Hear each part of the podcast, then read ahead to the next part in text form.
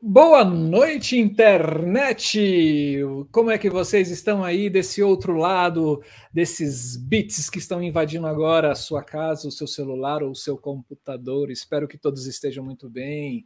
Bom dia, boa tarde ou boa noite, vocês que estão conosco no canal da Ideia Luz.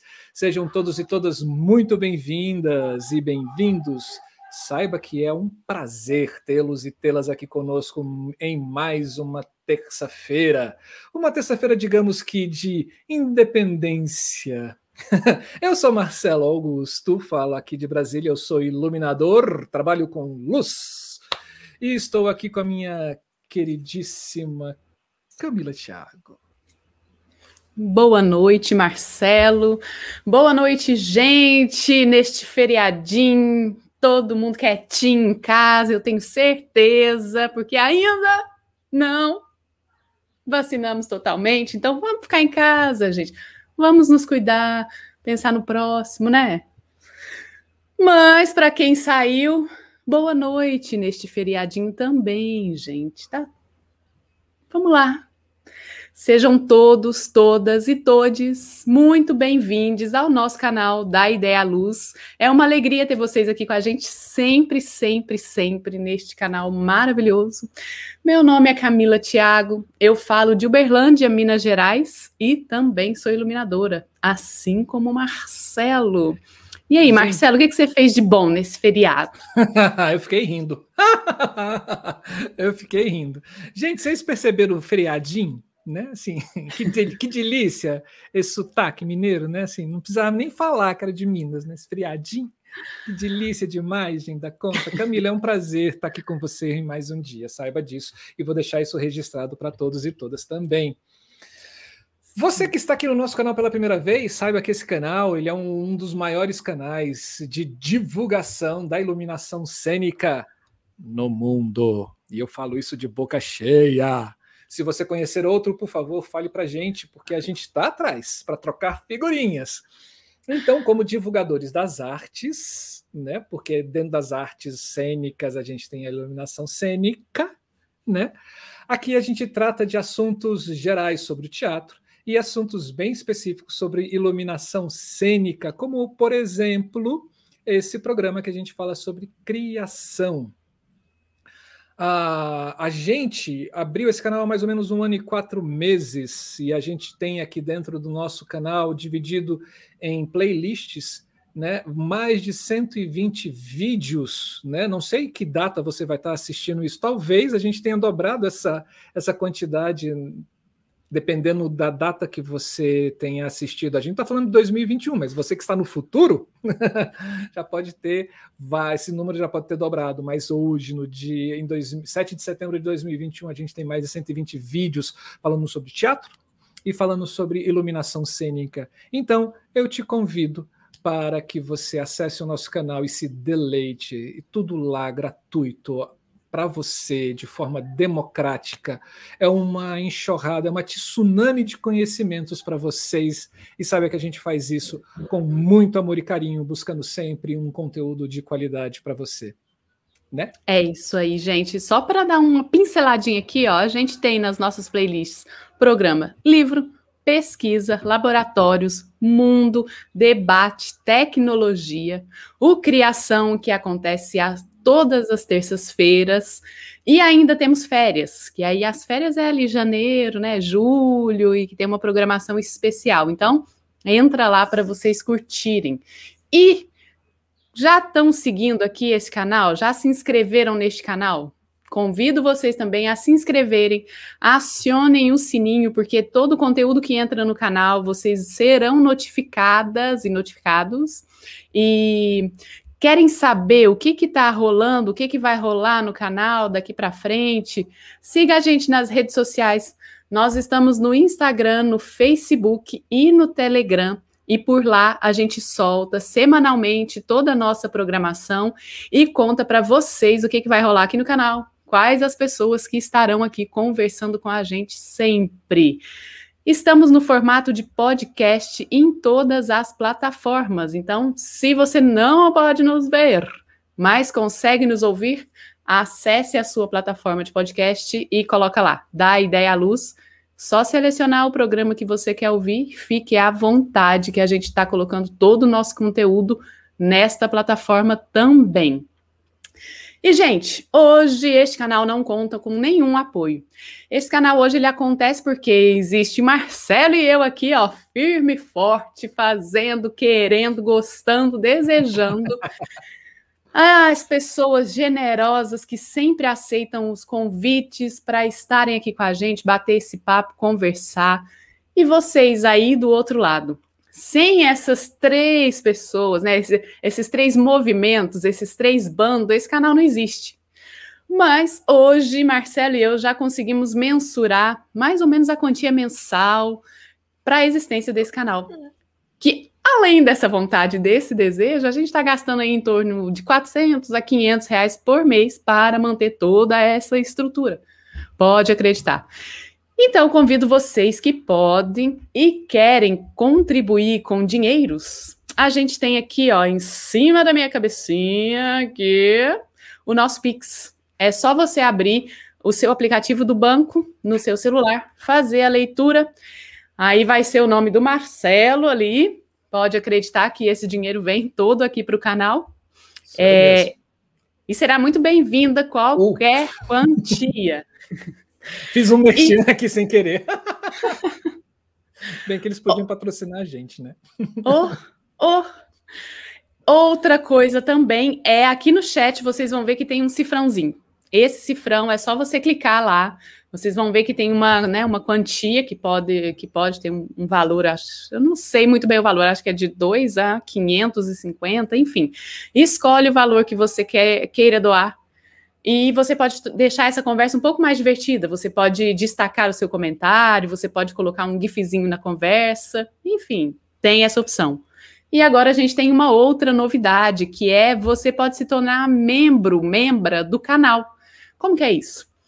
Para ser membro de, do canal, você tem uma contribuição mensal. A nossa contribuição, a gente está começando aqui com uma luz geral, né? Geralzão, cinco reais mensais você só clicar embaixo da tela aqui, ó, em algum lugar da sua tela e tem seja membro deste canal. Clica ali que vai te dar o passo a passo para você se tornar um membro, uma membra do canal. No futuro, membros e membras terão algumas regalias aqui dentro desse canal. A gente está preparando ainda com muito carinho o que, que serão estas regalias, mas convido vocês. E se vocês se tornarem membros, e fala: Nossa, mês que vem não vou dar conta, não tem problema. É só você ir lá e cancelar numa boa, tranquilamente. Falei tudo. Sim. e é isso, não é gente. Isso. É, se vocês quiserem acolher a gente de uma forma calorosa, serão todos e todas muito bem-vindas. Né? E saiba que esse dinheiro vai ser empregado para a divulgação das artes aqui dentro do YouTube. Né? Bom, esse programa de hoje, gente, ele fala sobre criação. Ele é o nosso carro-chefe, foi o primeiro programa que surgiu dentro do canal. O que, que é ele? Né? Assim, a gente queria entender como é que funciona a cabeça desse ser criador da luz, né? de um espetáculo ou de um evento. E aí a gente começa a chamar alguns convidados ou convidadas para que generosamente venham aqui até o canal e conversem com a gente sobre os seus métodos de criação, sobre sua prática de criação, ou como aquele projeto para aquele espetáculo específico se deu. A gente quer entender como é que a luz inunda a cabeça desse ser criador. Né? E aí a gente chama iluminadores ou iluminadoras do Brasil e do mundo para falarem sobre essas suas criações. E hoje a gente tem uma pessoa muito legal, né, Camila? Sim. Uma sim, pessoa, sim. rapaz, ele tá numa terrinha aqui, ô oh, gente, que delícia, que delícia. A gente tá falando de nada mais, nada menos que. Por favor, Camila, vá que eu emendo depois o outro. Quem, quem, quem, quem, quem? Gente, mas antes confesso, né? Minas não tem mar, então a gente sempre gosta muito de litoral. E se fosse para eu escolher uma cidade, eu estaria na cidade de Pedro Benevides. O Pedro é iluminador cênico e professor assistente da Universidade Federal da Bahia. E entre os anos de 2015 e 2020 foi membro efetivo do quadro de professores da Universidade de Brasília. Uhum.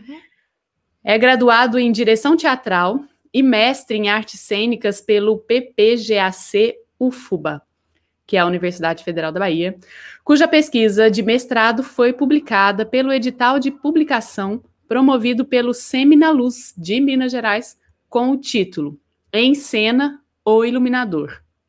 No campo da iluminação, desenvolve desenhos de luz para as mais variadas áreas culturais, com maior ênfase em peças de teatro e dança.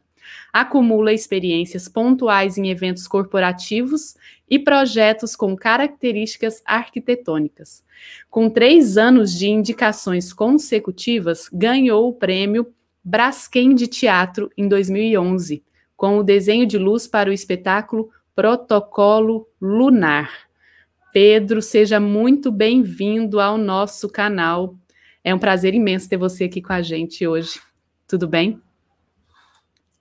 Opa, tá mudo aí você o seu. Você tá. Ativa o microfone que tá mudo. Ah, ok. Ah. Olá, tudo bem, Camila? Tudo bem, Marcelo? Obrigado aí, agradecendo desde já o convite para passar o tempo, né? Um tempo de pandemia com vocês, fazendo o que eu mais gosto, que é tratar de iluminação. Vamos Opa, lá. obrigado. E já deixo de antemão que eu tenho uma invejinha. Você entrou no ar e agora que eu estou vendo, que inveja dessa rede atrás de você, rapaz. Cara, uma rede aqui. Oda, meu Deus, gente, Esse eu tento botar uma rede aqui trabalho, em casa, mas não né? tem como. Esse é ambiente de trabalho. Então, quando dá aquela. Preciso daquela pausa, uhum. saio da cadeira e deito um pouquinho. Oh, eu estava uhum. fazendo, eu tava fazendo uma reunião e, e aí a pessoa estava com a câmera fechada, etc. Aí no final o pessoal queria tirar uma foto, capturar a tela, né, para fazer registro da reunião. Aí quando a figura que era uma das principais da reunião abre, ela estava deitada na rede com o computador no colo. Ô oh, inveja! Coisa boa! Ô oh, inveja! Gente, Pedro Benevides hoje ele vai falar sobre a peça As Cidades, a peça aborda a construção de muros concretos e invisíveis que delimitam fronteiras reais e imaginárias, da quais se constitui o convívio social. Em cena, seis atores: Bira Freitas, Caio Rodrigues, Evelyn Butcher, aí eu, desculpa, Evelyn, né, e Lúcio Tranchessi, Marcos Lopes e Werla Cardoso, que investigam conflitos surgidos através das relações sociais num cenário de crescimento de pequenas comunidades e suas transformações em cidades, evidenciando o surgimento das instituições. Esses conflitos são referências para a construção da trama, mapeando relações e entrelaçando acontecimentos. A ficha técnica do espetáculo conta com texto e direção de Caio Rodrigues, consultoria dramática de Marcos Barbosa, colaboração Ian Fraser, Assistência de direção, Victor Gonçalves. Elenco, como a gente já disse lá em cima, a Bira, o Caio, a Evelyn, o Lúcio e o Marcos e a Werla. Preparação corporal, a Isis Carla. Direção musical de Carmelito Lopes. Músicos, Carmelito Lopes e Marcelo Pinto. Voz em off de Gil Teixeira. É, cenógrafo, Eric Saboia e Jéssica Marques.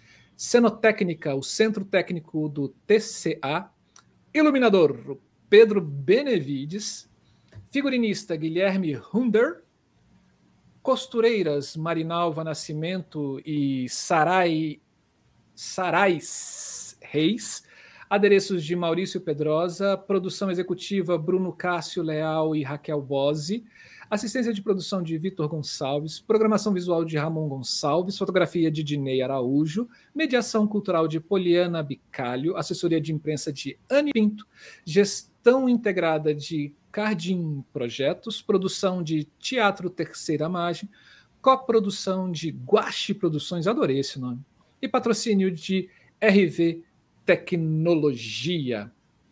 Pedro, conta pra gente, cara, como é que foi fazer luz para esse espetáculo As Cidades, que, cara, que quando eu vi algumas fotos, eu vi umas coisas na internet, me deu uma vontade braba de assistir. Diga aí para gente como é que começou esse, essa criação.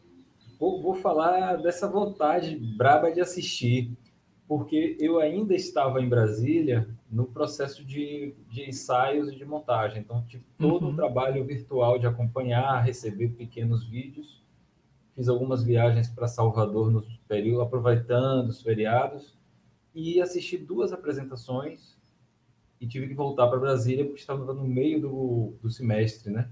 Uhum. E fiquei com essa vontade, e nessa semana organizando, pensando sobre essa conversa aqui, eu fiquei, poxa, tá aí uma peça que eu não, não, não é que eu não finalizei, mas eu queria ter assistido mais para dar aquele polimento, sabe, uhum. Marcelo? Sabe, comigo quando a gente está ali e fala, poxa, aquilo ali merecia um detalhe, aquilo merecia menos ou aquilo merecia mais.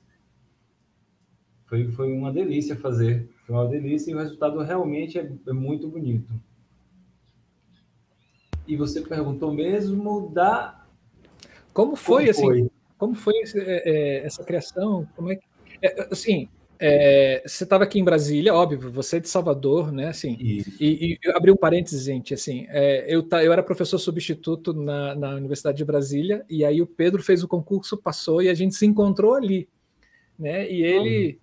veio, né, de Salvador para Brasília para para ser da, professor né, é, da, da UNB. Então você estava aqui, você já conhecia o pessoal, e aí eles acabaram te convidando para fazer esse espetáculo. Você já trabalhava com eles antes? Assim, é uma galera que eu conheço há bastante tempo, quase, quase toda a equipe, né? E Caio já vinha tra trabalhando, eu acho que esse é o terceiro espetáculo dele que eu, ele me convida para trabalhar. E foi, Marcelo, bem esse, essa. Foi um ensaio para o que hoje a gente está pensando esse, nesse trabalho à distância, né? Porque ele uhum. falou assim: olha, eu preciso muito que você faça, eu quero que você faça, seu nome já está no projeto, mas eu não tenho como te segurar em Salvador, ou seja, essas indas e vindas, não é? Aí eu, uhum. poxa, vamos pensar uma forma de escalonar ensaios, pequenas gravações e uma organização prática para na semana, no período de montagem no teatro, eu não ter que me atualizar de tantas coisas. Então, uhum. teve, teve esse processo aí. A outra parte do processo é que é uma delícia encontrar um elenco, colegas que você não vê há muito tempo, então o pessoal, você acaba o ensaio, sai do teatro, vai tomar uma. O pessoal, ah, amanhã vamos pegar uma praia. No outro dia você encontra. Então foi uma semana muito intensa, mas muito agradável, muito gostosa de encontrar amigos e uma leveza para trabalhar com teatro às vezes, que momentos como esse é, ajudam, né? Porque às vezes é muito difícil, é muita gente, muita correria, pouca grana, pouco tempo, não tem tempo para a gente ficar no teatro. Então, esse momento de encontro, eu acho que eu só consigo falar disso, só estou falando disso porque isso não tem acontecido, né? Uhum. Sim. Então, foi uma equipe que ajudou muito e um elenco. Assim, falar das pessoas. Tem pessoas jovens no elenco e tem pessoas que já estão fazendo teatro há bastante tempo. Então, um elenco que ajudou muito por quê? Porque são extremamente, não vou nem falar de talentosos, são experientes, são incríveis em cena. Então, qualquer gesto, qualquer movimento já dispara a imaginação e a gente precisa se controlar porque nunca tem refletor suficiente para dar conta do talento né, das pessoas. Sim. Cena. Pedro, e como que foi as etapas de trabalho, então? O pessoal foi ensaiando. Eu vi também, o texto é do, do, do diretor também. Isso. O Esse texto, texto já tinha, foi sendo construído no processo? Eu acho que 50% do texto foi durante o processo. Uhum. Então, o, o, eu, eu, algumas pessoas que assistiram a peça comentaram que tem uma influência muito forte de um, do texto do livro de é, deixa eu ver aqui como é o nome do,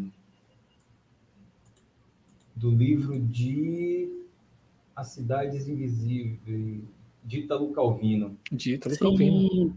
As Cidades Invisíveis. E em determinado momento do processo, o diretor me falou isso, e eu pensei, poxa, vou ler essa peça, esse, eu vou ler esse livro. Maravilhoso. Quando eu olhei o livro, comecei a olhar um pouco, falei assim, não vou, porque Caio já estava tão apropriado do que ele queria na obra, que eu falei assim, vou acompanhar página a página desse processo de escrita dele, tentando uhum. mergulhar nessa descoberta dramatúrgica e tentar é, ver nesse processo da cena como eu poderia responder no processo criativo da peça. Uhum. Então, ah, Pedro, isso que você está falando é claro, sempre é assim, um pouco, porque não existia a continuação. Então, eu tinha ensaios, tinha fragmentos de texto dos ensaios que viriam, mas não tinha fim. O todo. Então, 15 dias antes de chegar em Salvador, eu não tinha. Olha. Eles tinham ensaios, já tinham uma série de improvisos, mas faltava é, todo mundo chegar no final da peça. Uhum. Eu, eu relaxei, eu relaxei. Eu não, eu não falei assim, não posso exigir nada de ninguém. Vamos todo mundo chegar junto. E vou dizer para vocês, gravei a última cena com o elenco definindo, definindo assim, né? Tomando as últimas decisões da última cena. Porque foi o dia que teve todo o cenário, foi o dia que teve todo o figurino, com os músicos presentes no espaço. Então foi, foi maravilhoso, porque às vezes a gente corre e termina em cima da hora porque não tem tempo. Mas chegou todo mundo muito junto. Então, às vezes, alguém errava, o diretor não fica. E isso, não, não errou, não. E os processos. Foi uma descoberta muito coletiva. A gente ia sentindo como o músico ajustava o som na sala de, da sala de ensaio para o palco, como os atores se movimentavam e falou assim: não, não, vou mudar, vou mudar, vou mudar, vou mudar, vou mudar. E o técnico do teatro falou assim: não, cara, já está gravado. Não, não, não, não, muda, muda, muda, muda, muda, muda. Maravilhoso, maravilhoso. Eu, eu acho que, sei lá, eu acho que estou falando com mais prazer pela memória. Claro uhum. que dia ficava aquela coisa: será que amanhã a gente consegue estrear com tudo fechado? Mas de fato, estava pronto, estava tudo pronto. Só que quando junta o time, né, e, faz todo mundo na mesma partida, né, jogando todo mundo junto, sem uhum. você saber tudo dos outros é, é desafiador. Sim. É desafiador. E, principalmente nessa relação, né, assim, desses ensaios com a internet, porque assim, a gente não passava em cabeça da gente, né, assim, em 2019 assistir ensaios gravados, né? Isso não passava. É, isso foi um estranhamento para você também? Assim, como é, como é que você lidou com isso naquele momento? Naquele momento era a condição. Agora eu tinha que dar algumas dicas, né? Olha, para o celular e filma com o celular parado. Não precisa acompanhar o ator na cena. Não dá zoom no rosto dele. Não faça essas coisas. Deixa...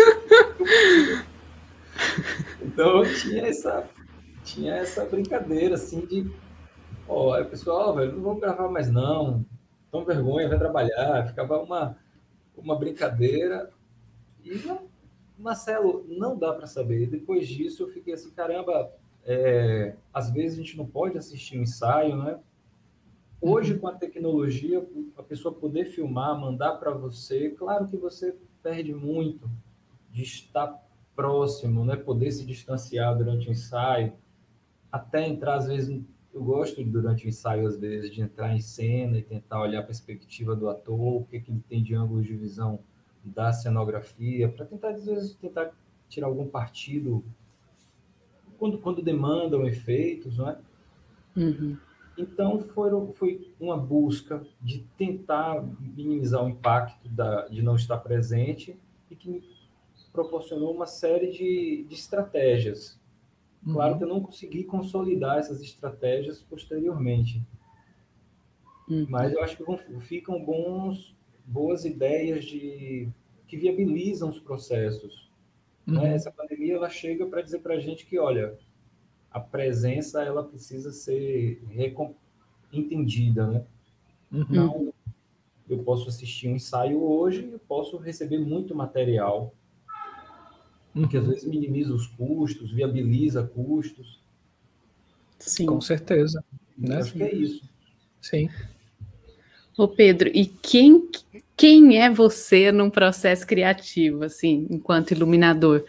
Né? Esse processo teve especificamente essa intermédio aí de vídeo, mas você é desses que vai com papel e caneta na mão, já vai com o computador? Como, como que é esse processo seu de criação? É, eu gosto muito de conversar com o diretor, independente das cenas. Conversar, ouvir tudo que ele tem para dizer. E Caio é, é muito mental, ele explica, ele conta história, ele às vezes ele, eu falava com ele, cara, o que você está me falando já não é o que eu estou assistindo. Mas ele, não, você precisa entender como eu cheguei lá. Então, muita conversa sempre me ajudou bastante de tentar ter o diretor ali como um farol, sendo cúmplice dos desejos dele, para não me perder nas oportunidades de criar ali a luz, né? Então, às vezes, a gente abre mão né, do que a gente quer porque não, não é compatível com o que a pessoa que está ali na direção deseja. Então, nesse processo, além de assistir, conversar com ele, os ensaios que eu, que eu pude acompanhar presencialmente, é, eu pegava o aquecimento. Então, eu acompanhava desde o aquecimento do elenco. Então, tem ator que, às vezes, no processo de aquecimento, começa a vestir o figurino, tem ator que começa no processo de aquecimento, começa a trabalhar o texto, tem ator que começa a trabalhar algumas marcas. E eu acho que tudo isso vai nutrindo essa apropriação com, com a obra. De forma geral, eu costumo não assistir essas etapas de, de aquecimento, de trabalho com texto, de improvisações às vezes eu vou quando esses quando os, os trabalhos já estão sendo feitos com a cenografia. Então já tem uhum. cenografia ou algum elemento cenográfico. Então eu gosto de acompanhar. Nesse caso da peça, eu estava quando eu vinha para Salvador, ia para a sala de ensaio e ficava assistindo, assistindo, assistindo, sem anotar nada. As anotações começam quando eu percebo que, poxa, o ator vai subir. Tem, tem umas estruturas, mostrando as fotos, que os atores subiam, falavam assim, olha, ali eu não posso ter, sei lá, um refletor a pino com um bardol. Uhum. Ah, não posso. Então, observações que é, poderiam otimizar a escolha de equipamento e, às vezes, é, não, não foi o caso. Ah, poxa, não posso passar um cabo por aquele lugar. Então, opções que às vezes agilizam o processo. As anotações vinham muito nesse sentido. Uhum. Eu também filmava os ensaios, então levava o material para casa, assistia e aí, de fato, começava a fazer anotações ou lançar no papel pequenos, como setas mesmo, né? mas fazer uma bolinha, o ator está aqui, a tal cena, eu acho que tem esse ângulo, esses vetores principais de, de força. Vetores principais de força, né? É. aqui tem um contraluz impactante, de alta intensidade, impactante em alta intensidade, mas como o olhar poderia ser conduzido, porque essa peça, além de toda toda todo o desafio de não estar assistindo, não estar na cidade durante o processo de, de produção, ela tinha duas frentes de plateia. Então, eu precisava pensar como isso poderia ser visto de dois ângulos, de, dois, de duas frentes, sem que o espectador assistisse duas construções na iluminação. Duas frentes, como assim? É, é, a plateia se fazia desse jeito? A plateia estava de frente para outra. Ah! Né? Uhum. Então, eu não quis repetir, pegar o que tinha de um lado e jogar para o outro. queria trabalhar nuances, algumas atmosferas no primeiro bloco, transições de luz muito dilatadas, mas não gostaria que o espectador tivesse a impressão que, caso aquele espectador que sentou dos dois lados, falasse, poxa, lá é frente, aqui é contra, tem duas peças aqui, tem duas luzes. Então, como, é, a partir de duas frentes, pensar é uma peça só, é uma composição só, cada um vai ver de uma forma, mas é a mesma coisa. Então, uhum. aboli, posso dizer que eu aboli essa construção de existe frente, existe contra-luz. Ela não guiou o processo de, de escolhas do, do desenho.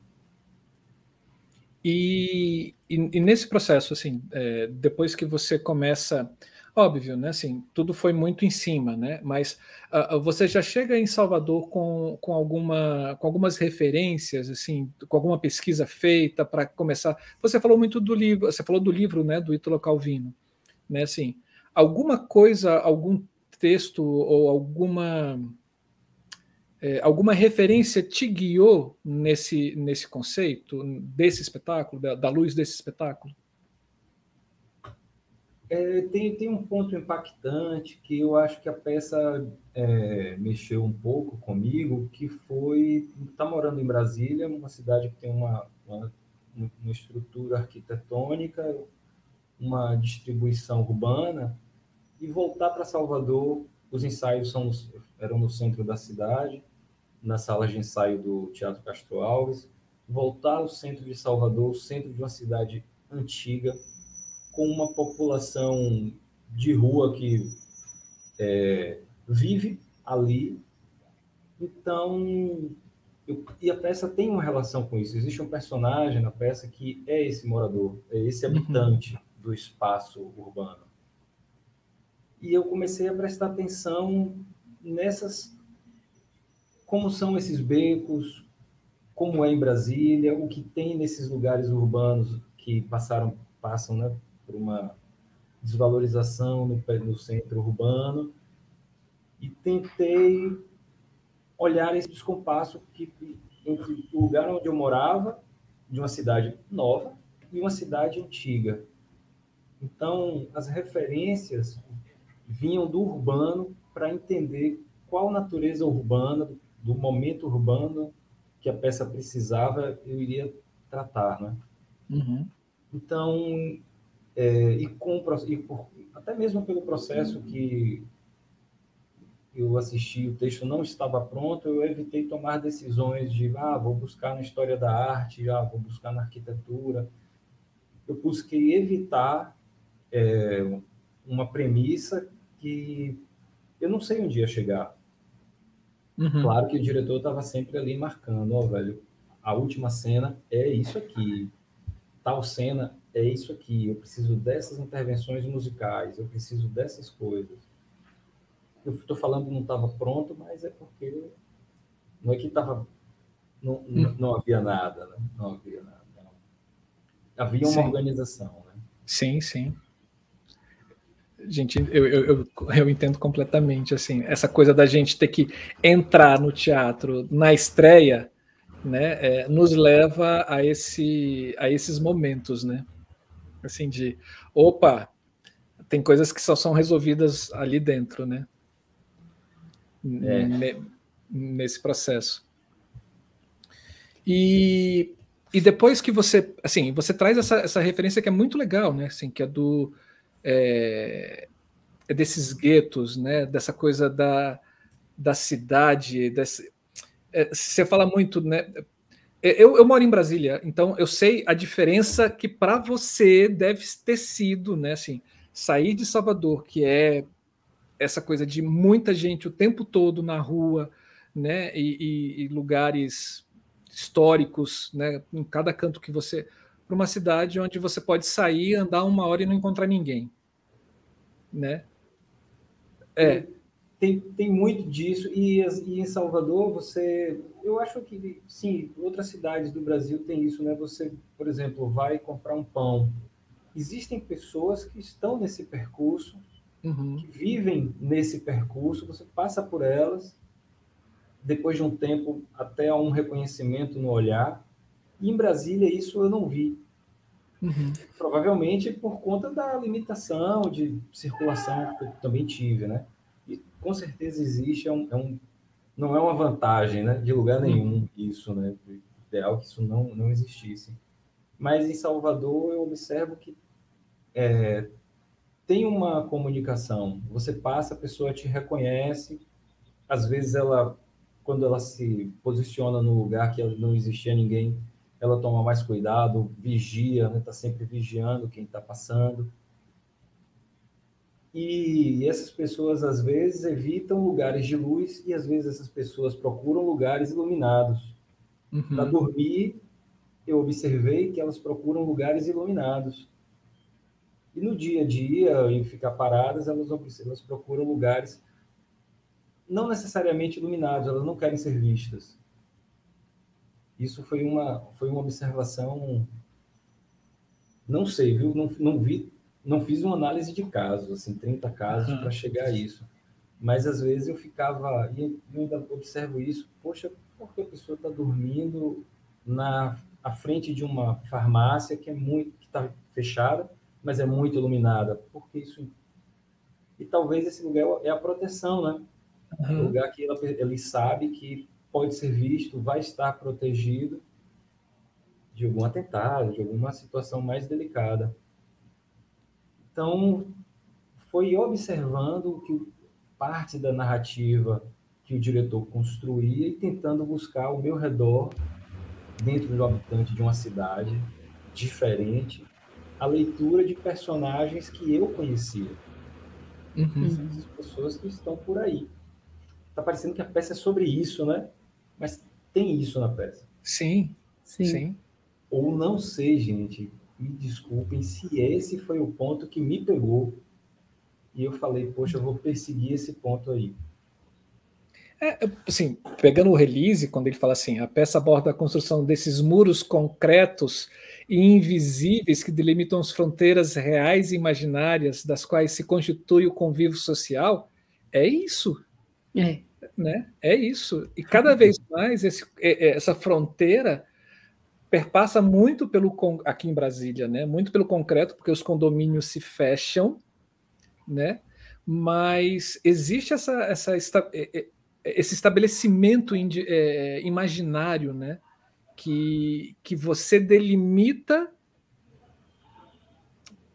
por uma questão de rotina para uma questão de rotina quando digo rotina da cidade né rotina da cidade rotina das pessoas que convivem nessa cidade etc tive, e como é que foi? situação, teve rapidinho uma, teve uma situação interessante em Brasília que eu fiquei uma semana sem carro.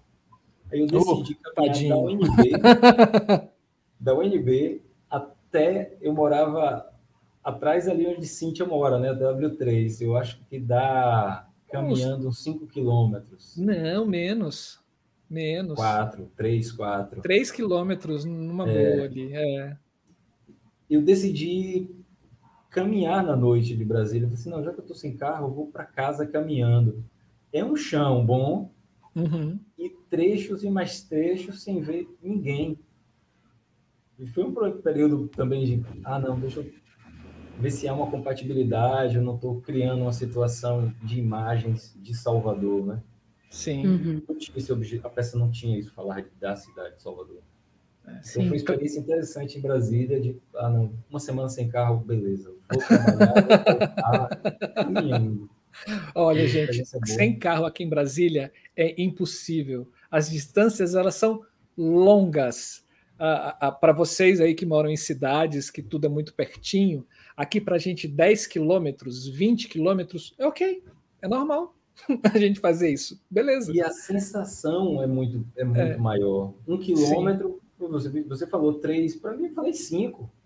Sim, Sim sensação de distância pelos espaços é. Cinco é daqui da minha casa para Torre de TV, se eu não me engano, que é bem, eu moro no Cruzeiro. Né? Assim, Sim, é, é, bem distante. Já tenho uma noção disso, eu já tenho é, noção, viu? Tem, tem um texto da Clarice Lispector, né? Clarice Lispector viveu em Brasília durante um tempo e ela produziu é, muitos, é, alguns contos, né? E um conto dela, ela fala assim que Brasília, e eu, se não me engano, o nome do conto é Brasília. Ela fala que Brasília tem isso, que você anda durante muito tempo sozinho, com a sensação de que está sendo observado por todo mundo. Que está todo mundo ali nas suas caixas, nos seus. Isso é muito legal. E como é que foi transferir isso para dentro da cena com a luz? Então, aí tiveram alguns pontos muito positivos, né? O Teatro Castro Alves, ele passou, ele vem passando por reformas. Então, a reforma começou é, na parte mais de infraestrutura mesmo, felizmente. Então, garagem, acessos, uma sala de, de, de shows, uma sala não, um espaço para shows, que é a Concha Acústica, que é um dos lugares que os artistas da música mais gostam no Brasil, né? que, de, eles falam isso, né? É uhum. um espaço que chega a reunir 4.500 pessoas. É, e a Sala do Coro participou dessa etapa de reforma do Teatro Castro Alves. Então, caramba, chegou o equipamento, chegou, a, a, mudou a, a, disposição das cadeiras da sala, o espaço poderia ficar retrátil. Eu falo equipamento, né? Chegou mesa, chegou dimmer, chegaram refletores, chegaram alguns refletores de LED, e a, e a, e a sala ficou com o que ela tinha de melhor arquitetonicamente. Porém, porém, porém, porém, parece que cheguei, esqueceram de, mais uma vez, chamar meia dúzia de iluminadores e perguntar o que, que vocês acham disso? e, e, e esse, o que vocês acham disso é, comprometeu um pouquinho algumas decisões de planejamento prévio, né? Uhum. Então, eu posso dizer, uma, uma maravilha poder trabalhar com equipamento novo, com equipe motivada de... Cara, a gente tirou equipamento da caixa. A gente tirou Uau. garra de dentro da caixa. Já tinha muita coisa sendo usada, mas alguns ainda estavam ali com aquele plástico. Então, todo mundo contente. Pô, como assim? Poxa, como é que afina? Onde, ah, onde é? Aqui? Ah, blá, blá. Foi uma delícia essa, essa etapa e reencontrar os amigos que estavam com esse espaço parado, né?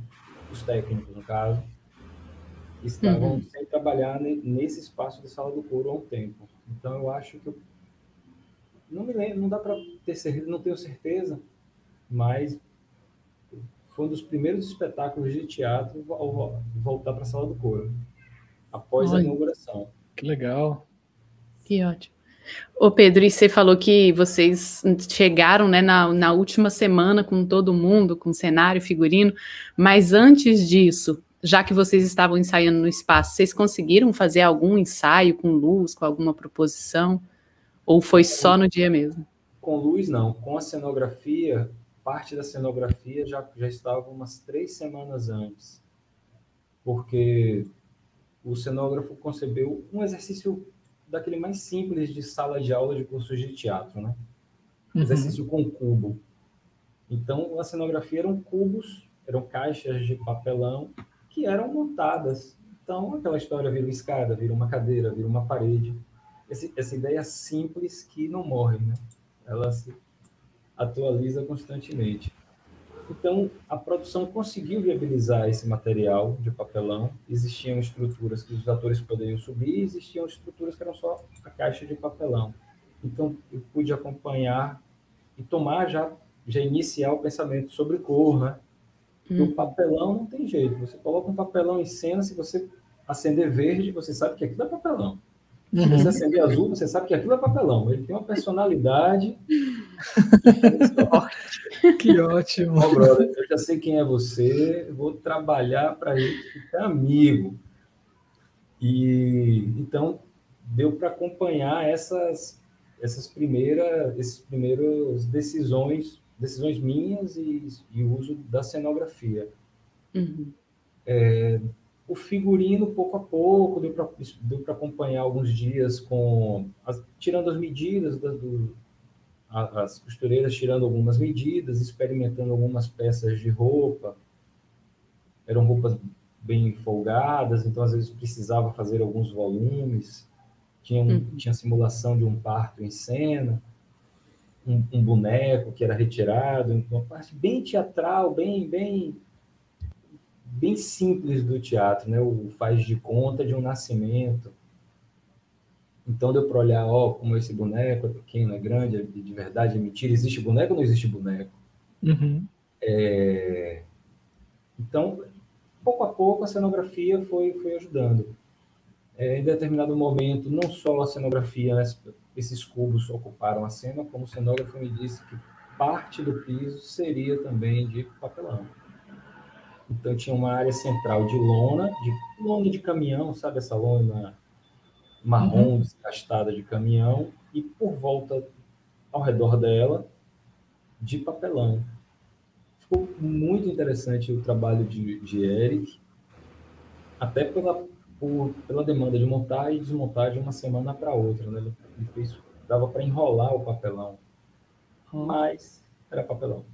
Então, se você imaginar toda a reflexão de um, de um papelão, a cor, né? uma luz a pino, volta papelão, volta cor de papelão, você bota branco, volta cor de papelão.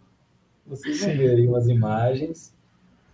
Sim. Foi, tiveram essas etapas. Uhum. Aí dava para saber se ia ter, usar sapato, não ia usar sapato, se, quais seriam os tipos de ruído. Uhum. Ouvir a música, né? os músicos é, treinando com o elenco, mudando, tomando decisões de aceleração, ritmo da peça. Que influencia total na luz também, né? Total, às vezes você fala assim, poxa, eu quero trocar a cena, mas ah, já sei, quando o bumbo bater. Uhum. Sim. Ele resolve para mim às vezes, né? Como é que eu vou trocar a luz para não ficar um espanto, para não chocar, como essa luz pode chegar, ficar harmônica. Sim. A música às vezes resolve, né? Uhum. É. Sabe, pra... Pedro, você falando de papelão, a gente teve a Marisa Bente vem aqui com a gente, e ela também falou de um espetáculo. Eu não vou me lembrar o nome. Se o você Jardim. souber, Marcelo. É claro que eu sei, eu amei aquele espetáculo, o Jardim. E também era composto por papelão o cenário, né? Era, caixas eram caixas papelão. que iam se moldando pelo espaço e formando novas composições espaciais. É barato, né, gente? É barato, uhum. tem muito e é fácil Sim. de carregar, é fácil de transportar. Enfim, eu acho que muitas decisões, às vezes, é pela viabilidade mesmo, né? Agora, como a gente consegue lidar com elas para não fazer uma repetição mais do mesmo, é o, é o desafio. É. Mas eu gosto quando você fala, né? O papelão, ele reflete papelão, ele é papelão. Como que você fez para trabalhar cor? Você trabalhou, você trabalhou? Não, aí papelão. Papelão. Assumir, tem né? Os momentos, tem os momentos de cor, mas não era para mudar a cenografia, transformar a cenografia. Uhum. Não tinha, não tinha assim, ah, eu tenho uma luz para a cenografia. Não existiu isso. Isso aí não, não, não foi uma decisão. Uhum. Só pelo papelão. Assim, eu achei que eu não precisava trabalhar uma cena iluminar o elenco, iluminar as celularizações do elenco e ter uma, uma ação paralela na cenografia. Uhum. Tudo muito harmônico, num espaço só. E como tinham duas frentes, deixar para o espectador fazer suas edições. Então, Uau, isso é bom. Ao mesmo, ao mesmo tempo que tudo tem que estar iluminado, mas uma seleção rigorosa ao longo da peça, onde não era necessário é, iluminar para tentar tentar harmonizar o discurso visual. Uau! Para esse espectador que às vezes são poucos, né? Que poderiam assistir dos dois lados. Pedro, Dá um exemplo para gente. Ah, perdão. Não, rapidinho, Marcela, que essa curiosidade ela já está aqui tem um tempinho, né? Perdão, e quando você, você falou que tem os dois lados e você não queria que a plateia percebesse que existe frente, contra e tudo mais, é, Mas aí ficou uma dúvida. Você gostaria que a plateia, quando senta de um lado, ela assiste um espetáculo e quando ela senta de outro é um espetáculo diferente? Ou não? Você queria criar uma unidade para essas duas Uma plateias? unidade. Hum. Uma unidade. Agora, dentro dessa unidade, é como, por exemplo, você sair de casa agora, tá o sol passar uma nuvem e de repente ficar um pouco nublado. Amanhã você vai faz o mesmo percurso e está ensolarado. Então, não quis. É, era a mesma coisa, mas se você sentasse dos dois lados, você tem nuances de um espaço que se modifica, né? que se modifica pela natureza. E não por um enquadramento da frontalidade da cena, da frontalidade uhum. de cada espectador. Até mesmo porque os. O... Sim. A, até mesmo porque a, a, disposição cenográfica e dos atores é completamente diferente para quem está de um lado para quem está do outro, né? Nesse sentido. Você falando assim me fez lembrar aqui na rodoviária, eu era estudante ainda, né, da faculdade do Sina de Moraes, antes de pedir transferência para a UNB, e eu estava indo para a faculdade, sair da rodoviária ali no, na parte central de Brasília, e estava indo para a faculdade que fica ali no CONIC. E nessa passarela, eu olhava assim para a torre de TV e via o pôr do sol lindo, maravilhoso, com aquela. Sim, sim. Com, a, com aquele céu vermelho pegando fogo, né? E aí eu olhava para o Congresso, tava aquela lua linda, com aquele céu é, azul. Verdade. E aí é justamente isso, né? Você está no mesmo lugar, mas dependendo da de onde você, do ângulo que você olha, você tem duas luzes diferentes, né? e que não te deixa, assim, que, não te tira do lugar, né? Boa, Marcelo. Eu acho que acho que é isso aí. Com a única diferença que não não era para ver efeitos de luz, né? Uhum. luz sobre o espaço. Então, como Sim. dar uma harmonia sem fazer duas frentes iguais? Sim. Como transformar isso no mesmo espaço, com a mesma identidade, mas com suas com algumas variações aquelas Sim. variações que a gente fala, não, não, não, nem me interessa se o público vai perceber, eu que quero ficar brincando aqui. Como diz o pessoal da Disney, né? Assim, não, somente da Disney, né? Assim, o, o, o, Igor também teve aqui, o Igor Felipe, daqui de Brasília, ele, ele falando, né, da, quando ele trabalhou no Circo de Soleil, né? Que assim, é, que tudo tá nos detalhes, né? Assim, a, a grandiosidade do espetáculo está nos seus pequenos detalhes. Você tem coisa aí para compartilhar com a gente, né? Vamos nessa? Um compacto dessas coisas que a gente até já falou, mas materializar visualmente aqui. Sim. Para quem está assistindo, conseguir entender um pouco mais. Vamos compartilhar então. Uh, foi essa coisa né, de, de ser professor, da aula de iluminação, falar do meu trabalho, eu estou aqui caçando palavra, mas quando eu dou aula, eu não falo do meu trabalho, falo de outras coisas, de trabalho de outras pessoas, porque do meu eu fico uhum. tentando falar e, enfim, vocês estão vendo aí. Eu coloquei aqui, tá num. Tá. Tá legal aí? Tá... Aqui tá ótimo. Pronto.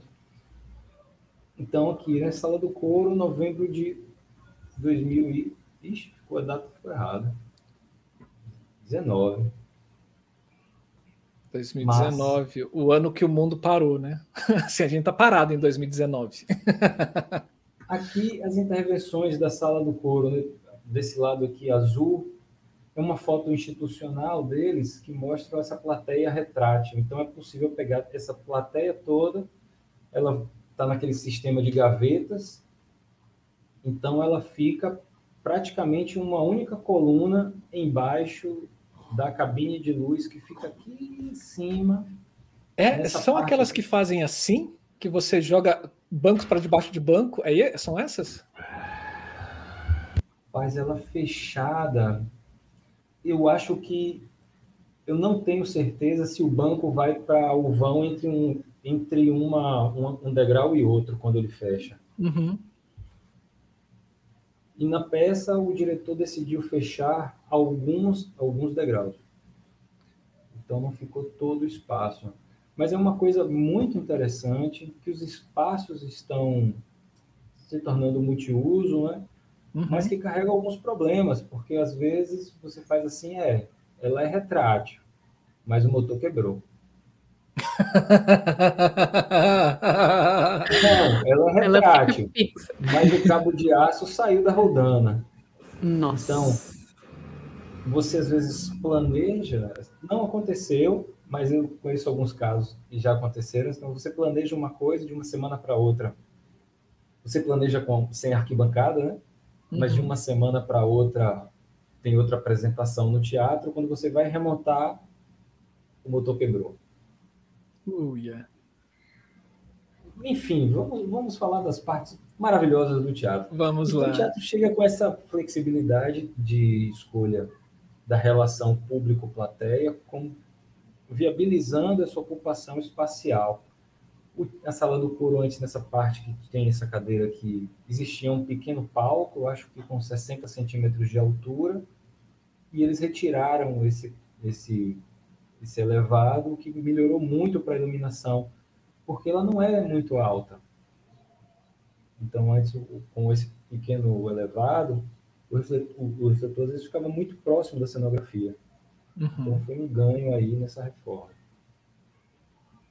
É, você já falou, né? Produção terceira margem, fala aqui do como a gente obteve o recurso, como foi possível, né? Foi uma lei Rouanet, e essa lei, e o Estado da Bahia tem o Faz Cultura, que viabiliza essa isenção, uma política de isenção de impostos, que eu não sei porque as empresas não aceitam tão bem, né? É difícil você conseguir captar Infelizmente, o pessoal encontrou aí a RV Tecnologia, que só por isso conseguimos fazer o espetáculo. E você uhum. leu, né, Marcelo, a, equipe técnica, né? Li. Todo mundo foi remunerado, cara. Uma equipe gigantesca. Todo mundo foi remunerado de uma forma muito. Alguns, eu, eu acho que muito tímida, para o tamanho do trabalho, pela qualidade do trabalho que esses profissionais fizeram mas foi muito bom trabalhar com pessoas que falam assim, ó, tem, tem pouco, vamos fazer. Então esse eu acho que é um ponto muito importante e por isso eu vou chamar chamar atenção aqui, né? Destaco mais uhum. uma vez que você já tinha comentado. E esses dias eu falei para Caio, Caio, ó, tem muito tempo, eu não vou lembrar de tudo, o pessoal vai perguntar algumas coisas, eu preciso saber o que você queria, o que te motivou para a peça. Se hoje você fosse montar peça, tivesse que me dizer alguma coisa, escreva aí algumas linhas. E ele me mandou esse texto aí. Ele coloca, né? Pensada para um público jovem, o interesse inicial partiu do desejo de estudar alguns padrões de crescimento da cidade, tendo como ponto de partida o surgimento das instituições e políticas de controle, Escolhemos as narrativas que proporcionam o exercício do controle através do medo, da ignorância, se valendo de mitos que muito ainda influencia, influenciam a criação das leis.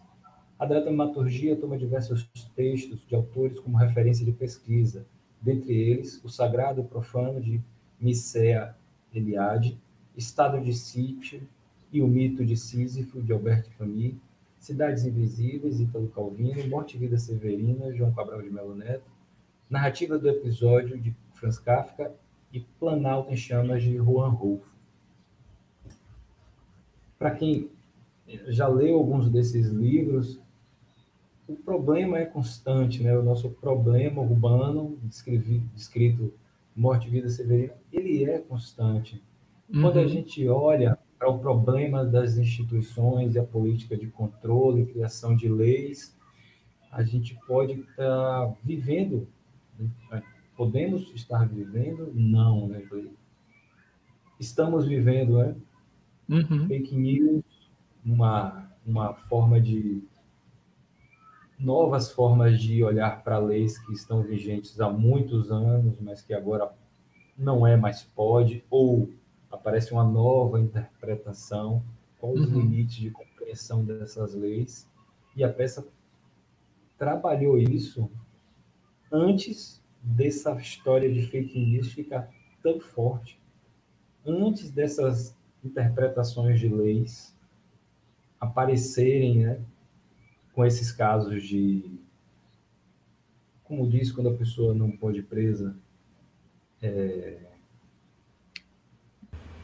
da lei da lei de segurança nacional, lei de segurança nacional, mas é, enfim, essas interpretações que podem ou não conduzir alguém à cadeia.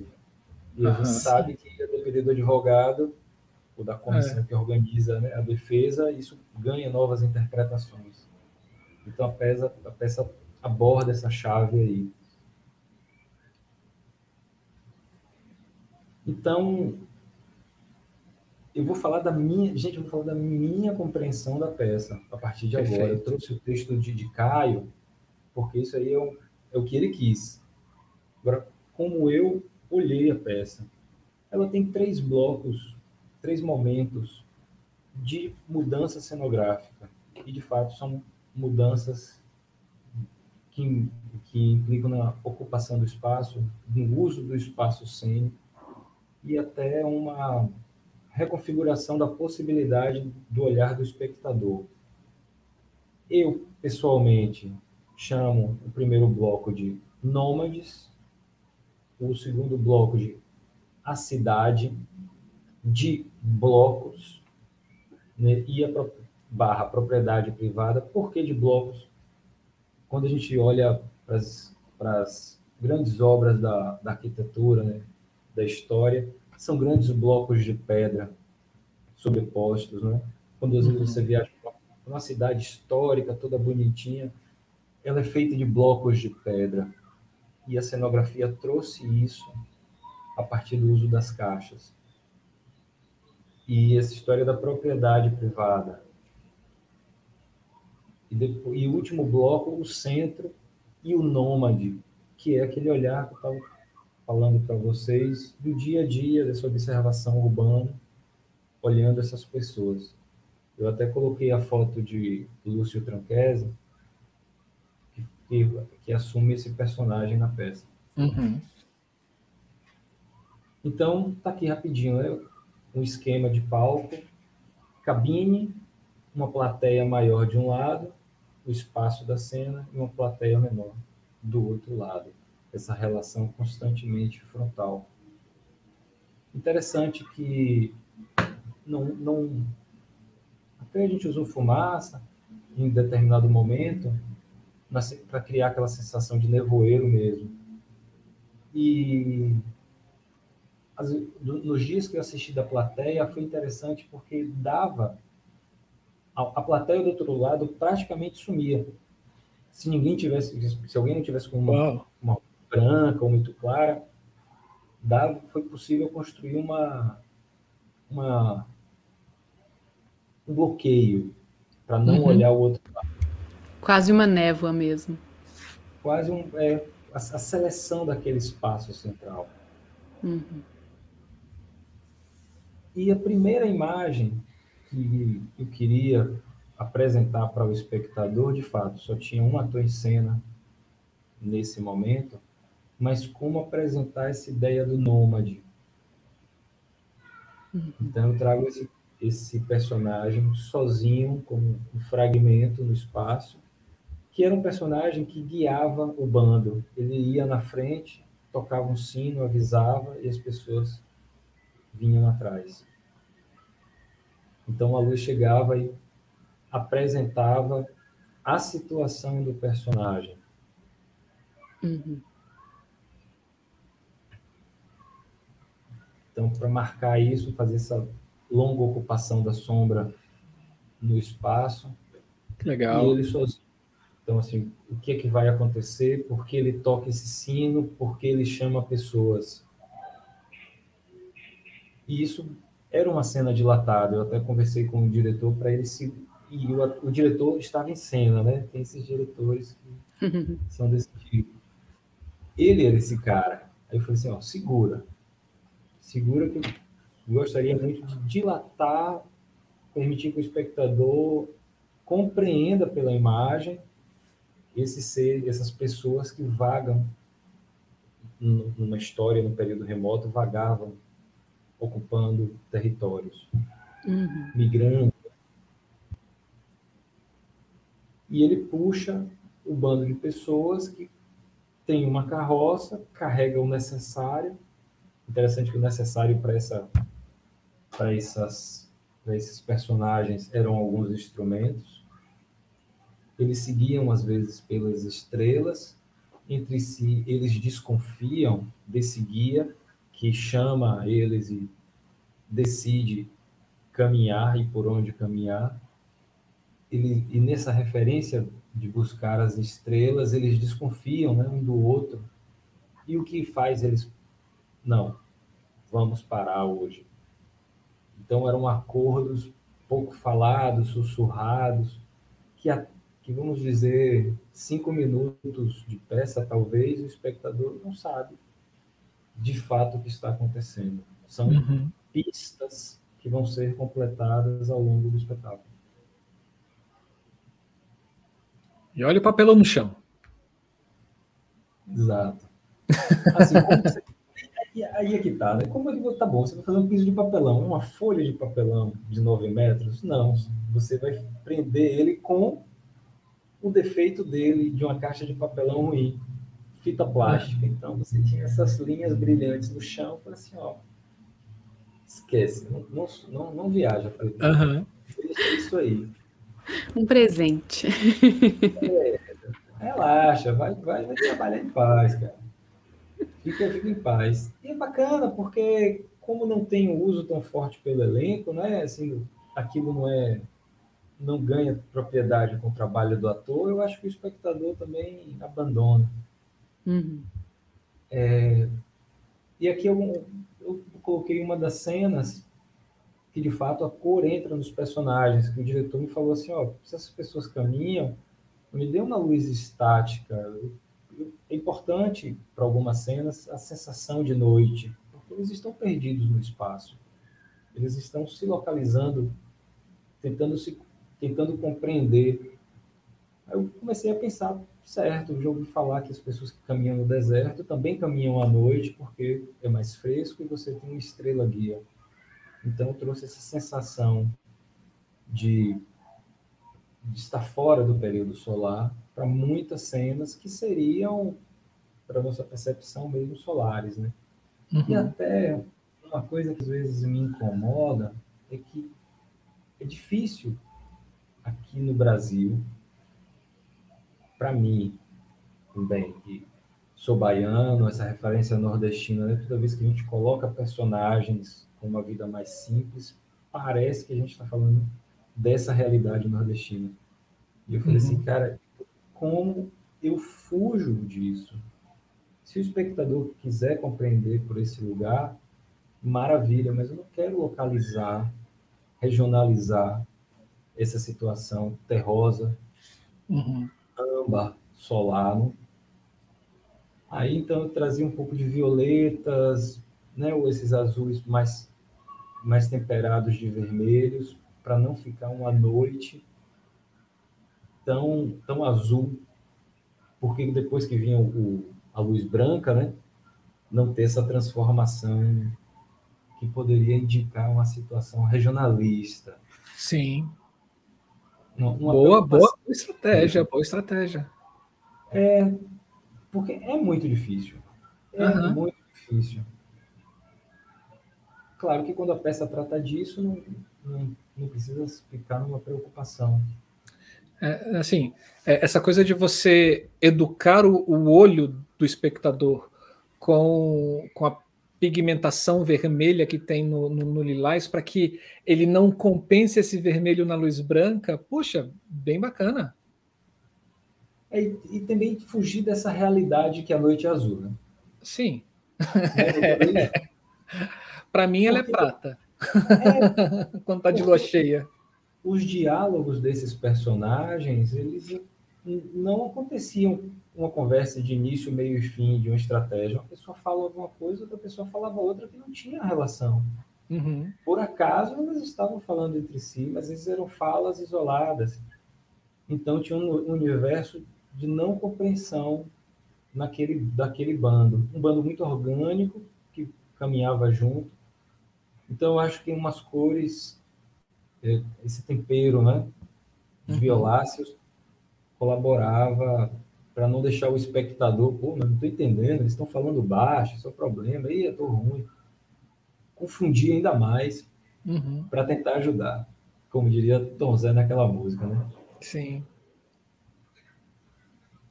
Olha que legal. E então tem um segundo bloco, o bloco da propriedade privada. O que acontece entre um bloco e outro é que esse personagem que olha para essa mulher aqui, esse que está em pé, ele decide deixar o bando. Ele começa a questionar por que nós andamos, por que ele sempre toma as decisões, por que antes de comer a gente toca o tambor. Ele começou a questionar, problematizar aquele bando. Ele desaparece.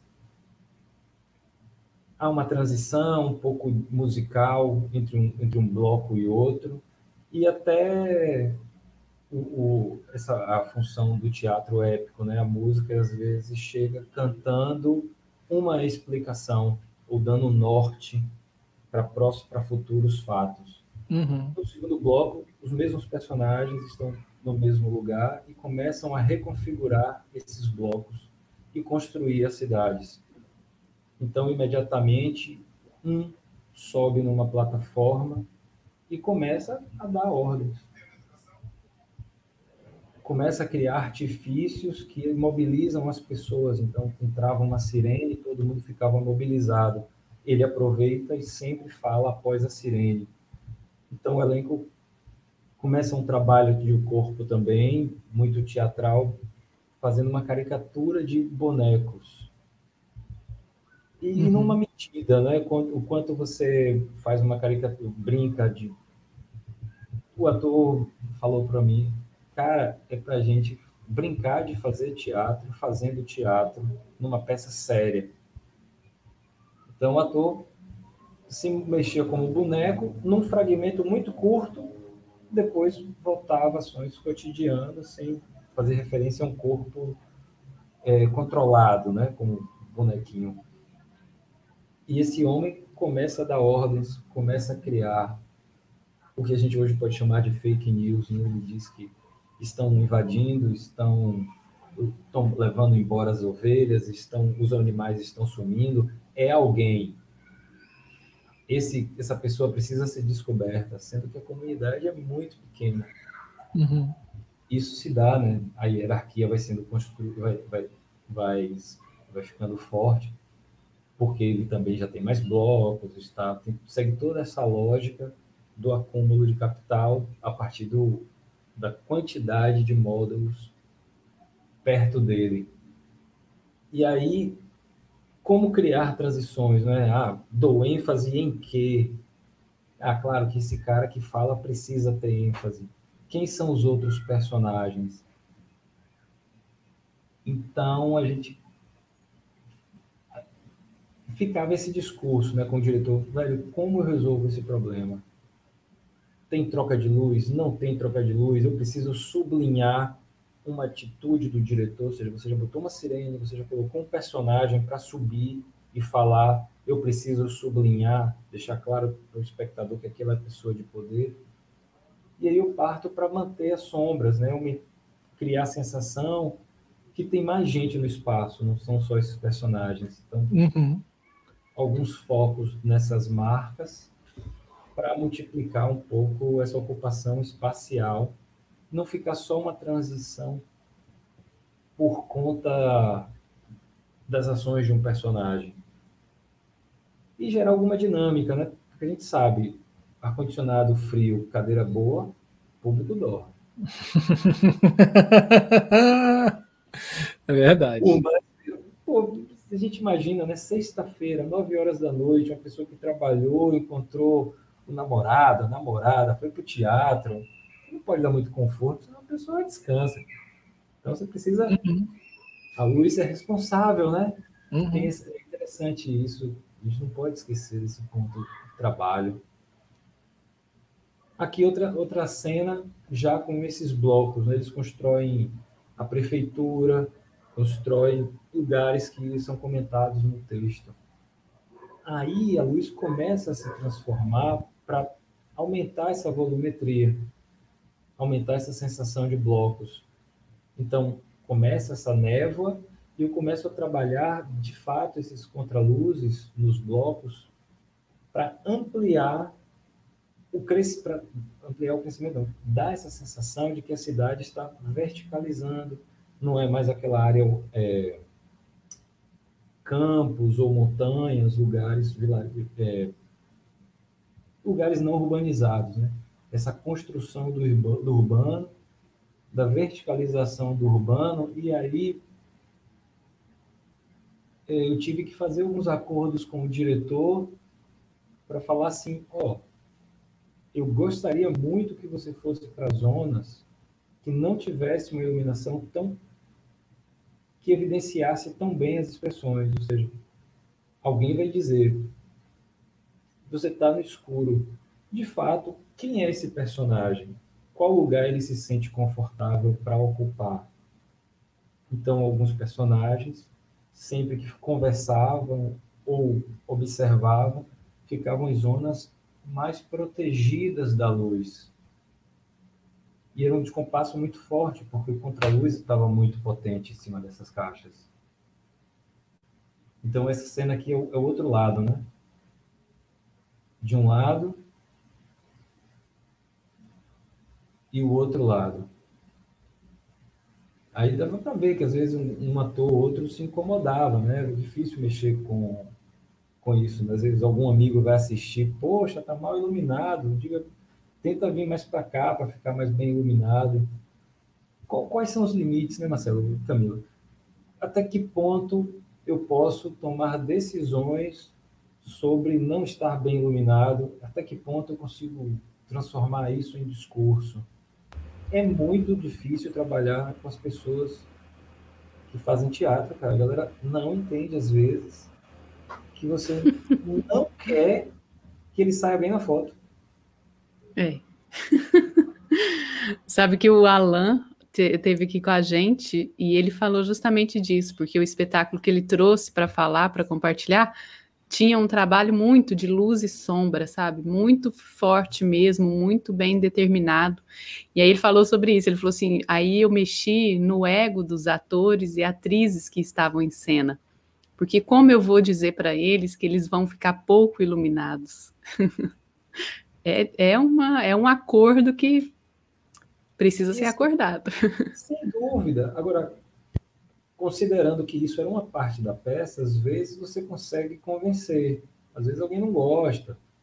Às vezes você vê até um ator em cena e ele vai aproveitando aquela beirinha de luz para ficar mais em evidência. Sim. Você fica na cabine daí, fica quieto, faz o que você ensaiou três meses de sua vida, cara. deixa, deixa, eu confessar uma coisa. Na época que eu pagava mico, que eu era ator, eu fui fazer um espetáculo da UNB também, como aluno, etc. E, e aí eu fiz a iluminação, porque eu já estava começando a trabalhar com iluminação, então eu me achava o tal. E eu fiz um foco para mim, assim, num piano.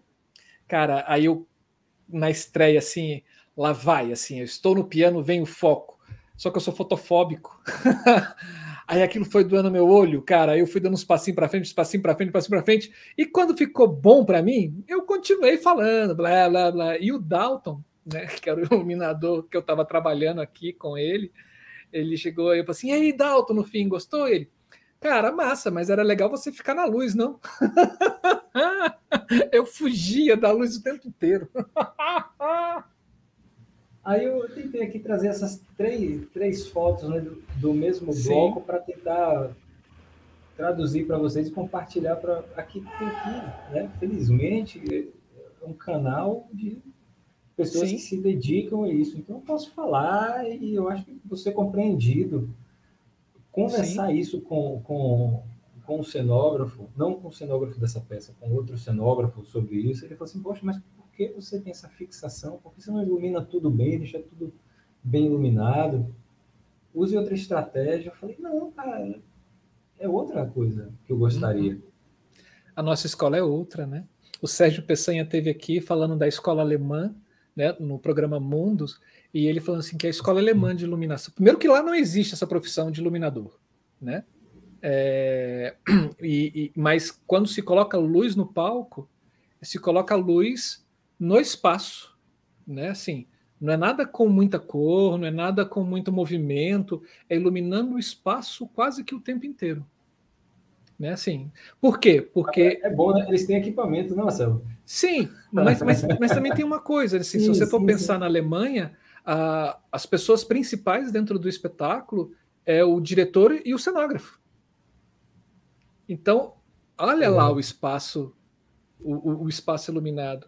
E aqui, assim, a, é, essa proposta que, que você traz, ela, é, ela vai além do espaço. Quando você propõe para a gente é, entender a, a subjetividade dos espaços, né, que são esses, esses limites imaginários, eles vão além do espaço. E aí, quando você propõe fica no escuro, fica num local que não está iluminado, é justamente para se, pelo menos é o que eu estou entendendo aqui, vendo as fotos, é para se criar essa barreira mesmo, é para se criar esse muro imaginário no qual a, esse espaço social se diz, né? Assim, e, e tem todo sentido. E, e vamos botar no escuro mesmo.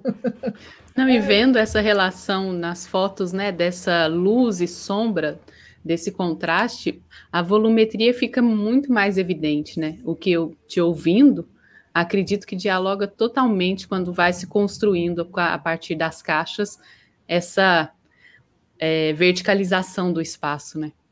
Uhum. Agora, é claro que a gente está aqui conversando, né? Todo, vocês compreendem, entendem agora como é isso na cabeça do espectador também. Eu falo espectador civil, né? A pessoa que uhum. vai para teatro porque gosta, não vai muito, mas necessariamente não lançou. Quando vai, como batem. É um ponto que eu me pergunto como essas decisões. É muito fácil concluir que deixa eu que essa daqui está mal iluminada, né? Para ela, Sim. porque está de um lado. Interessante que ela era uma das mulheres, eu acho que ela fazia o personagem de uma mulher que não tem uma consciência tão, não tem uma razão ali na consciência. Então faz coisas um pouco aleatórias Uhum. Só que ela também dá recados para as outras pessoas da comunidade. E a forma dela dar recados é a partir do que a gente chama de insanidade. Só que Sim. ela fala coisas muito coerentes. Ela tinha foco. Ou, melhor, tinha uma área mais bem delimitada para ela. Muito Nessa bom. cena aqui isso fica claro. Nessa daqui, tá, dá para ver esse, esse facho aqui, né? Sim esse amarelado aqui. Nessa cena aqui, ups, é mais fechado ainda, ou seja, ela levanta, ela sai daquela situação do contraluz, ela perde esse poder do contraluz, ela, e ela fica ainda mais com uma face, a voz dela rasga o espaço, então a luz está rasgando ela. Uau! Então, essas sutilezas aí de como trazer a narrativa, a, como dar voz a esses personagens que uhum. não têm poder. E no meio dessa cidade que vai se erguendo com, com, com alarme, sirene, alguém que está roubando a propriedade, animais que estão sumindo, aquele personagem que está desgarrado do banco, do, do bando, volta e ele volta pela porta de emergência que fica de frente. Ah, deixa eu voltar aqui. Aqui, é, a porta de emergência fica aqui, ó, de frente para para onde foi o a área de cena, certo? Uhum. Ele rasga, ele abre, ele rasga o espaço, ele abre, entra em cena, aí o diretor falou, eu quero um canhão nele. Uia. E ele volta é quase assim, ah, pô, ele está aplicando um personagem que veio do futuro, porque ele estava lá atrás e ele já volta com o figurino e como personagem do último bloco. Então ele volta esse nômade que não reconhece aquele espaço urbano, não reconhece aquelas pessoas, não reconhece aqueles costumes, só que tem falas filosóficas mesmo, falas complexas. Aí o diretor falou assim, eu quero um canhão nele. Aí eu falei, de jeito nenhum, cara. Não vou colocar canhão de jeito nenhum, cara. Ele, eu quero um canhão, Pedro. Não interessa, cara. Bota um canhão, acende o um canhão aí. E não é que ficou legal, porque esse cara vagava pelo espaço, a fumaça já estava remanescente, a fumaça cortava, e esse elemento é, que não, não era o personagem daquele mundo, estranhando aquele mundo, vendo aqueles costumes, cortado por um canhão. Claro que às vezes o canhão né, não tinha dois canhões, às vezes o canhão ficava de contra-luz, você não via direito, mas selecionava ele. Né? Aí a, a, outra parte da brincadeira é dar dicas para a pessoa que decidiu operar o canhão não olhar o celular durante a operação do canhão. Você não pode, cara. Você vai ficar uma hora sem olhar o celular.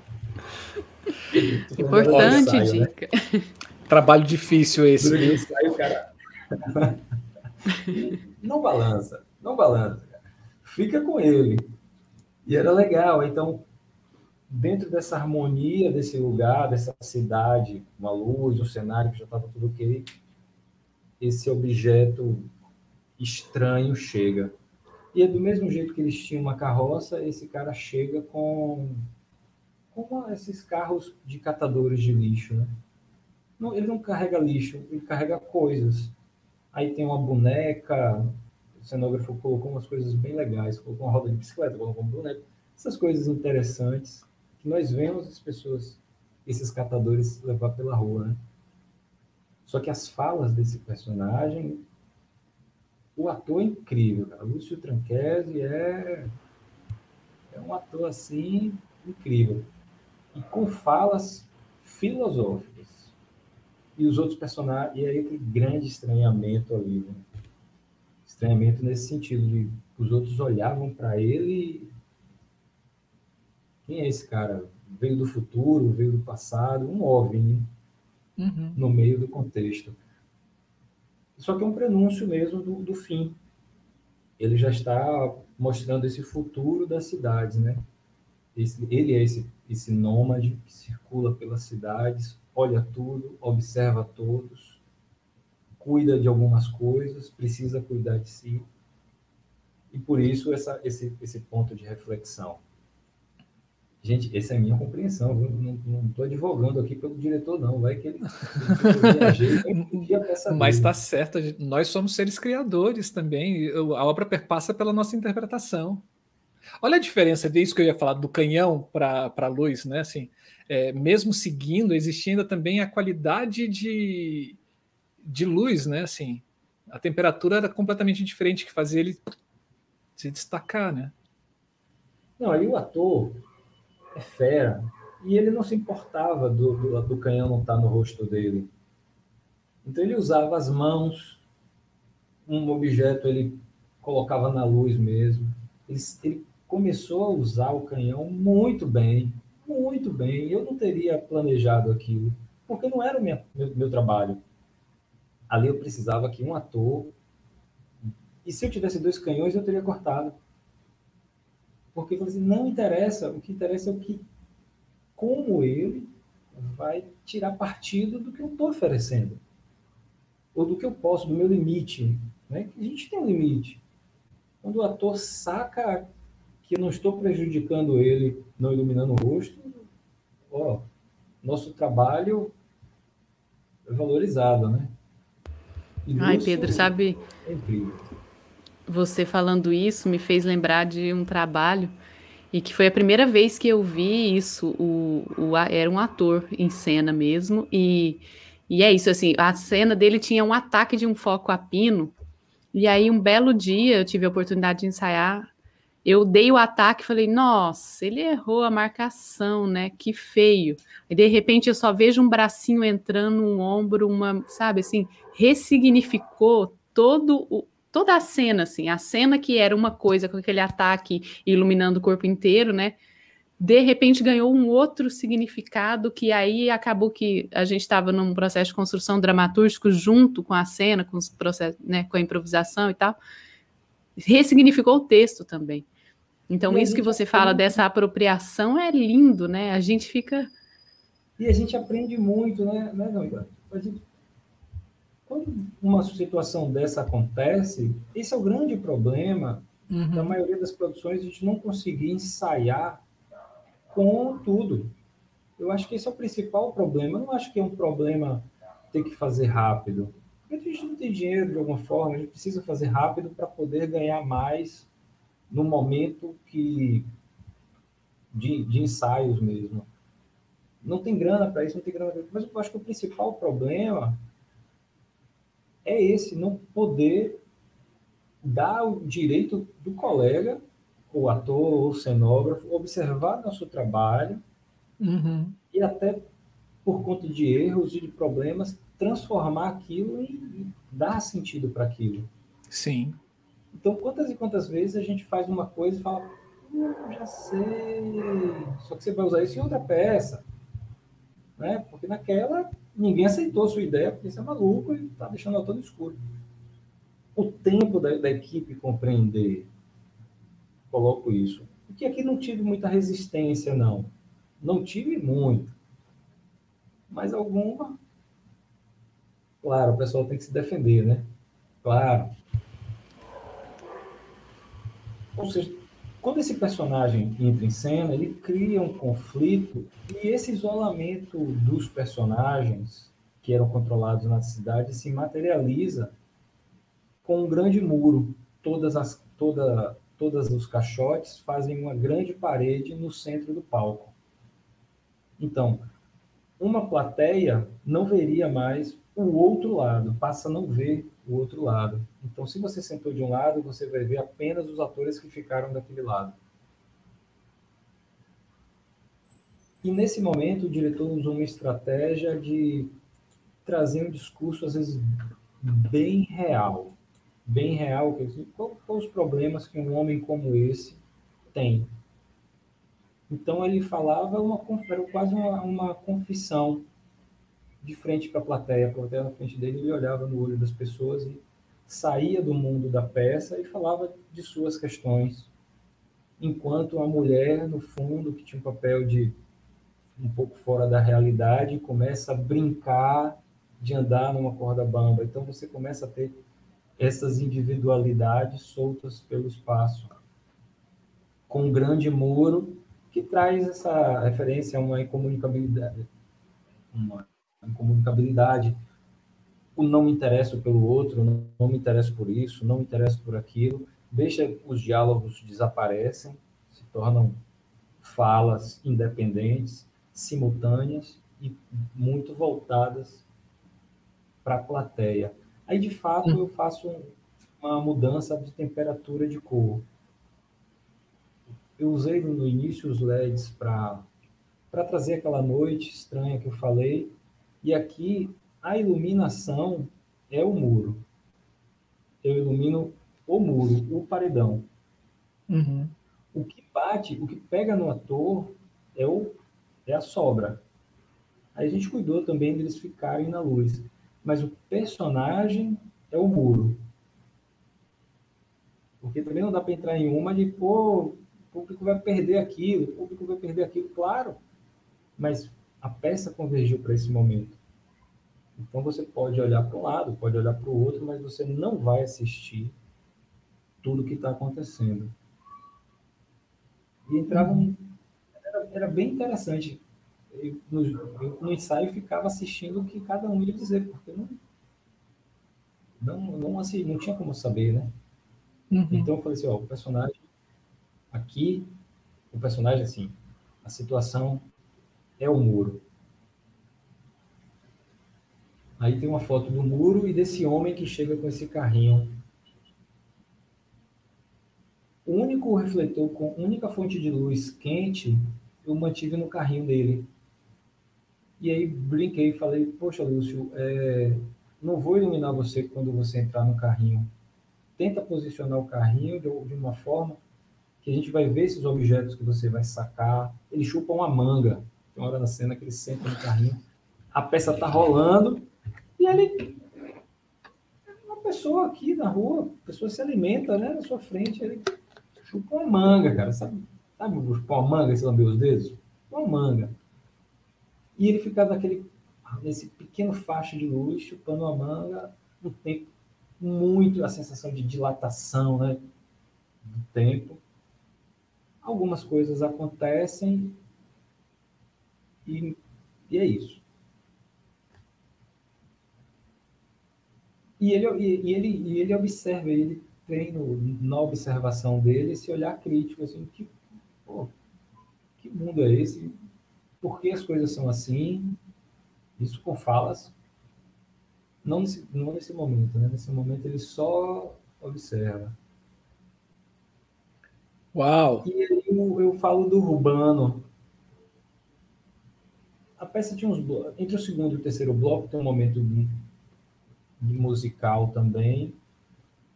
Assim, uma construção de transição. Ao estilo uhum. bem. Vou empurrar a peça, trazer temas e muitas coisas vão ser trazidas na música. Essas, os atores coreografam pouco a pouco a, os blocos, né? Um para frente e um para trás, vão criando essas lacunas. E essa construção urbana mesmo das cidades, desses becos por onde se passa. E aí tinha uma coisa bacana que os LEDs, eles tinham zoom na mesa, e aí eu pude manter, deu para manter a temperatura de cor, mas deu para fazer fechar o, o zoom dele, que eu não queria mais lume, não tinha mais escuro, né? Fechar o zoom dele, sei lá, em três minutos, quatro minutos. Então é imperceptível. Uau. É o ponto que a tecnologia te ajuda, rapaz. Uhum. sem evidenciar, sem virar um efeito, né? Era assim. Uhum. Não é para o público perceber que tem um, um refletor robotizado aqui. E aí ficam, fica basicamente, praticamente a mesma composição anterior, mas por conta de algumas ocupações da plateia, do, do, dos atores, alguns refletores que entravam na primeira cena, na segunda cena, entram 20% só para não ignorar, só, só para não, não abandonar o elenco no espaço. Mas chega, chega a cidade, né? Os blocos, o isolamento, e esse ser nômade que passeia, observa, domina esses becos, essas lacunas. E é isso aí. E é isso aí. Eu botei fragmento de três fotos, né? Que legal. Esse, esse terceiro bloco, nossa, construção bacana. E, e, uma leitura muito boa né, dessas construções do nômade ao, ao ser isolado, né? Do grupo nômade ao ser isolado. O que são essas pessoas? Que atitude uhum. tem essas pessoas que vagam por aí, catando coisas, se defendendo, se protegendo? Uhum. Tem coisas pessoais, cuidam de coisas que às vezes a gente olha, pô, faz sentido, porque a pessoa carrega isso quem são essas pessoas que estão por aí, né? Uhum. Aí eu falei assim, ó, eu vou, eu vou, seguir, a partir daqui eu vou seguir esse personagem. Esse personagem, para mim, é o ponto da peça que eu, uhum. que eu quero me aproximar. Foi dali que, como você disse, surgiu a sua, a sua criação, né? Assim, foi o seu start. É. Que legal. Desse objetivo final, né? Uhum. Desse, desse, desse ponto final. Como chegar nele... Sim é, é a luz. Claro, sai canhão, né? Sai canhão, Sim. sai. É a luz criando a, é, é, a dramaturgia ou a narrativa, né? Assim, juntamente com o que está acontecendo né? na, na peça, né? Ela contribuindo, ela coexistindo, né? Que bom. E fica muito claro para gente que o que mais importou para você nesse processo é, não era aquilo que o público estava vendo, mas aquilo que o público estava entendendo do que ele estava vendo. né? ou o que ele estava percebendo do que ele estava vendo. Né? É, era, era uma coisa muito mais perpassada pelo, pela subjetividade de cada um, né? assim, nesse processo. Parabéns. Agora, hoje, hoje, se a peça volta, se a gente volta a cartaz, cara, eu acho que um terço, talvez, do equipamento da, da, das posições da planta. Eu não achei a planta, Marcelo, para mostrar aqui, mas um terço eu vou retirar. Uau! E reposicionar. Por porque quê? duas frentes de plateia é fogo. É. Dá muito certo para algumas coisas, mas é importante também, assim, qual o meu limite de construir zonas muito mal iluminadas. Eu, eu falei disso, você não está iluminando pouco. É mal iluminada. Uhum. Como eu faço, como eu construo esse lugar mal iluminado? Uhum. Intencionalmente, né? Isso que é muito legal, né? Eu falava, não se preocupe, cara, esse, esse bloco é mal iluminado. Só que Massa. bate nisso na, na, nos colegas, né, em outros atores. Poxa, Pedro, não dá para botar um, mais uma luzinha ali, não dá para subir a intensidade, tá isso, tá aquilo. Então, eu acho que eu consigo carregar esse desejo, se a peça volta, espero que volte, todo mundo, a equipe espera que volte, mas eu arriscaria, ousaria tirar daqui e botar ali uma dúzia de refletores. Uhum. Só para ver se eu consigo acertar. e quando algum ator reclamar, você fala assim: vem cá, vamos dar uma passadinha ali na noite? Deixa eu te mostrar é alguns guetos aqui, de onde eu tirei as minhas a galera, referências. A galera não reclama, a galera fica assim: ah, esse, esse cara é assim, esse cara, essas coisas. É uhum. difícil quando, quando. Como é que a gente tira do, tira do ego, consegue comprovar que não é um mero ego? Uhum. Claro que é, claro que é, estou criando. Mas como ganhar? Qual o ponto dessa liberdade real? Qual, uhum. Até onde eu posso ir?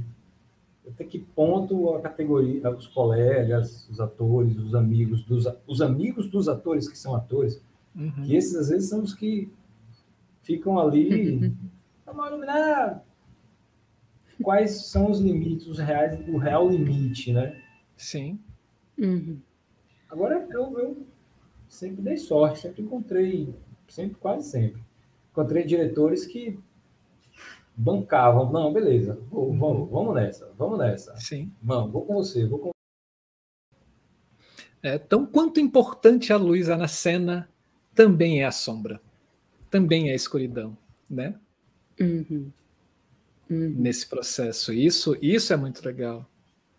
Ô, Pedro, parabéns, parabéns. Assim, quando eu falei que eu assisti alguma, que eu vi algumas imagens, né? Assim, porque eu fui atrás de algumas reportagens é, e lendo essa coisa desses, dessas pessoas invisíveis, dessa, dessas relações das construções sociais, né? Desses estabelecimentos, desses espaços sociais porque, assim, se a gente pensar, assim, é, é muito louco, né? Assim, a gente parte é, de uma sociedade onde todo mundo habitava uma terra, aí alguém fala assim, não, esse pedaço é meu.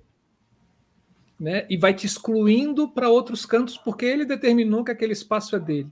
E essa exclusão gerar pessoas que não têm espaço nenhum e que habitam os espaços da cidade né, é, de, uma, de uma forma completamente, eu não sei se fora da realidade, mas construindo uma realidade própria, né, de, de relação com o espaço dessa cidade, que a gente que tem uma casa não tem, né? É, eles se apropriam muito mais disso, desses espaços, do que a gente. E aí, uma outra sacada que é muito legal sua é botar essa mulher que ela tinha com mais a, a mulher que socialmente falando era menos lúcida, né, por causa de problemas mentais dessa personagem, com mais luz, com mais lucidez dentro, dentro desse espaço. Me fez lembrar uma, um vídeo que eu assisti também quando aluno da UNB. É, é um documentário chamado Do Outro Lado da Janela de Minha Casa, que o cara, ele, ele era um, um ele era um diretor de cinema, né? Assim, e aí olhando sempre a, a janela do apartamento dele dava para uma praça onde se reuniam moradores de rua. E isso me incomodou ele bastante durante um tempo. Aí ele falou assim: sabe uma coisa? Eu vou filmar essas pessoas, não sei o que vai acontecer. E aí ele desceu, foi ali na, na, na, na praça com a câmera e era uma câmera mesmo, né? Aquelas câmeras antigas, assim, e, e com microfone, e, e, e, filmando, e conversando, e fazendo alguns questionamentos com o cara, até que um dia ele passando, ele encontra um cara, um catador de papelão chamado Ricardo. E o cara é um filósofo. O cara mora na rua, cata papelão e, e é um filósofo. O que o cara fala é de uma lucidez da vida do que como não dar luz para essas pessoas, né? Assim. Rapaz, eu, eu, você falou de uma coisa, eu lembrei um fato. Oh, foi engraçado. Eu tinha um Fusca e fui levar uma amiga no aeroporto, aqui em Salvador. O aeroporto fica a uns 25 quilômetros aqui do centro. E para Salvador, 25 quilômetros, você só vai se você tiver mesmo que ir. Estava chovendo. Poxa, ela estava indo embora. Eu falei assim, não, vamos pela orla. Fiz o caminho um pouco mais distante. Passei por uma poça d'água, quando acelerei, você sabe que Fusca o sistema é um cabo de aço é. que puxa uma molinha e ali ele injeta combustível. Partiu. Uh. E eu, foi os primeiros meses com, com, com o Fusca, não, não sabia. Hoje eu sei botar para funcionar. Se partir, vou embora. Mas eu não sabia da mecânica ainda. Empurrei. Ela saiu do carro, me ajudou a empurrar. A gente encostou. E aí eu vi um morador de rua uma, uma pessoa que uma pessoa na rua, mas eu acho que ele é uma pessoa que vive na rua mesmo, porque ele estava sentado numa calçada, coçando a cabeça. Após uma chuva, ele estava seco, após uma chuva monstruosa, tinha uma esquina logo na frente, eu falei, pô, brother, dá para ajudar a empurrar ali para botar na esquina? Ele, rapaz, eu estou pensando um negócio aqui muito importante, não vou poder te ajudar não. Tá certo? Eu tá certo ele. Parei, Marcelo, eu falei, é fichinha isso aqui que eu tô passando, é fichinha. Cara é. deve, ter, deve estar com alguma coisa para resolver mesmo. Sim. Foi muito doido, cara. Sim. Eu assim, pô, filha da puta. Tô pensando em alguma coisa. Uma mulher, isso era uma hora da manhã, sabe? Pô, a situação. Uhum ela me ajudou, ela, ela foi pro volante e empurrou o Fusca. Sim. Poxa, mas muito bom esse seu olhar, assim, de, de rever as luzes da cidade, né, também, assim, porque a, a gente é inundado de luz, né, o tempo inteiro, a gente é. não consegue mais lidar com o escuro, né, e você revisitar a cidade com outro olhar, um olhar mais das é, do que, do que importa efetivamente iluminá-la, né? Assim, sai desse ambiente físico, né? Aí sim, vai para o ambiente imaginário, né? Desse, desse texto. Parabéns, parabéns. Valeu, galera. Agradeço aí vocês aí já pela oportunidade de estar falando isso, essas coisas. Bom, bom, bom falar para pessoas interessadas nisso, né? Porque Sim.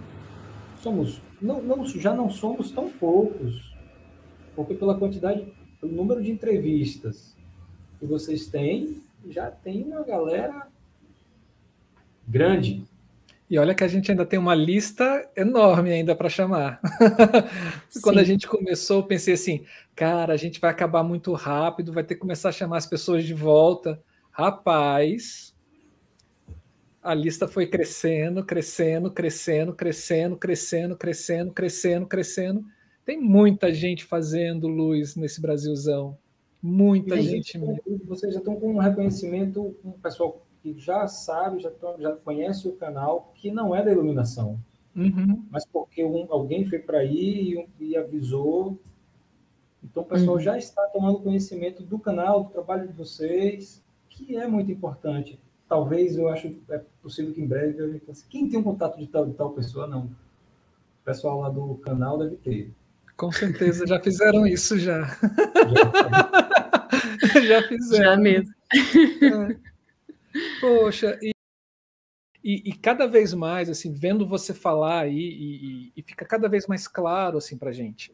É, a gente precisa saber de muito mais coisas do que somente acender e apagar a luz, né? Assim, é, o nosso conhecimento, nosso, quando eu falo nosso, os trabalhadores, os criadores de luz dentro, criadores e criadoras de luz, né, para esses espetáculos teatrais, cara, o entendimento que a gente tem do teatro como um todo é maravilhoso, assim, e, e, ele não é de uma pessoa só ou de outra, assim.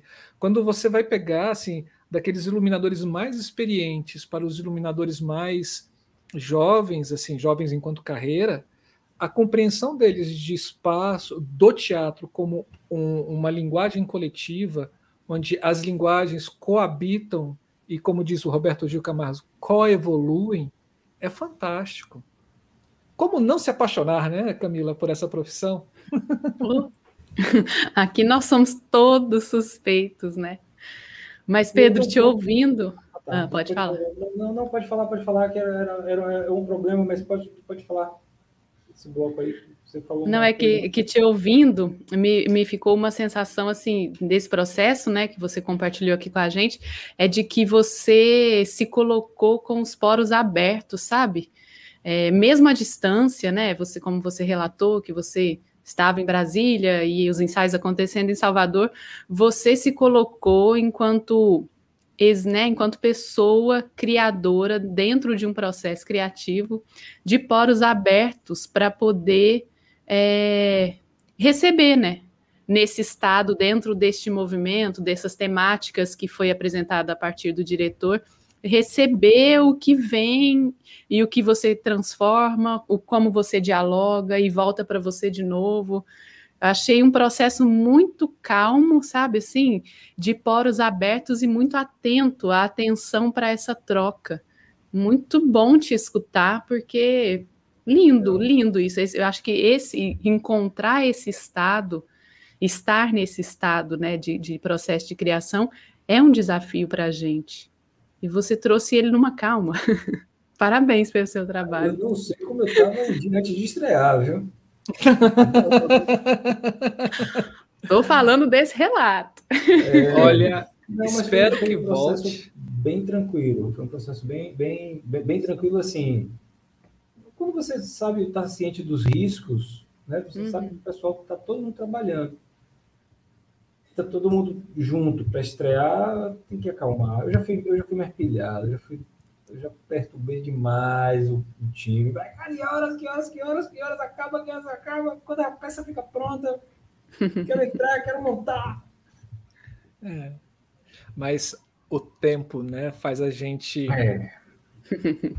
conquistar a calma.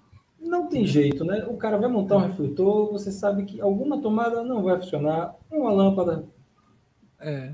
E, e era isso que eu, que eu queria dizer, assim, eu acho que hoje a gente vai viver uma... Eu acho que o principal problema que a categoria nós, iluminadores, vamos passar e, com isso os espetáculos, é que os teatros estão fechados, a manutenção é precária, uhum. e aquilo que funcionava uhum. porque funcionava muito. Então, acho que a gente vai viver aí um baque uhum. com esse. Não é sucateamento, né? Mas esse relativo abandono. Sim, e, essa, e, essa, história de uma transição tecnológica, uhum. é, esses custos que estão ficando muito altos, reposição de componentes, peças importadas, Uhum. Eu, eu, eu, hoje eu acho que tipo assim, tem uma preocupação com a pandemia, não está fazendo teatro. Eu diria que é essa. Porque essa é custa muito caro. essa custa, ela, uma dessa ela fecha um teatro. É. Uhum. Se, se, o administrador botar na planilha, né? Ah, queimou lâmpada, tudo bem, normal, tá no. Mas, ah, uma mesa, os aparelhos de dimmer, né? Um maquinário, como você citou no início, né? De arquibancadas.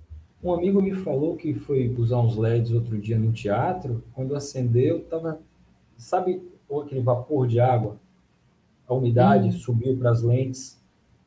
Uhum. Uau. Sabe? Nossa.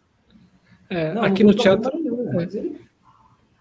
aqui no Teatro Nacional, uh, eles faziam a manutenção de toda a maquinaria né, anualmente não somente da, da, dos refletores de limpeza, etc., mas você pegava também toda a parte de polia, é, a, motores e etc. Né? E óbvio, o Teatro Nacional já está fechado, vai ser, vai, vai para sete anos, né? Assim, é, se não e não teve manutenção porque está fechado, né? Assim, é, e, e esses espaços que estão há um ano e seis meses fechado também sem manutenção, vai ser problema mesmo, assim, eu nunca tinha pensado nesse nesse fator que você trouxe, assim, é verdade. Essa essa virada, né, esse esse retomar uma casa de espetáculo, uhum. não passa por uma limpeza, uma detetização.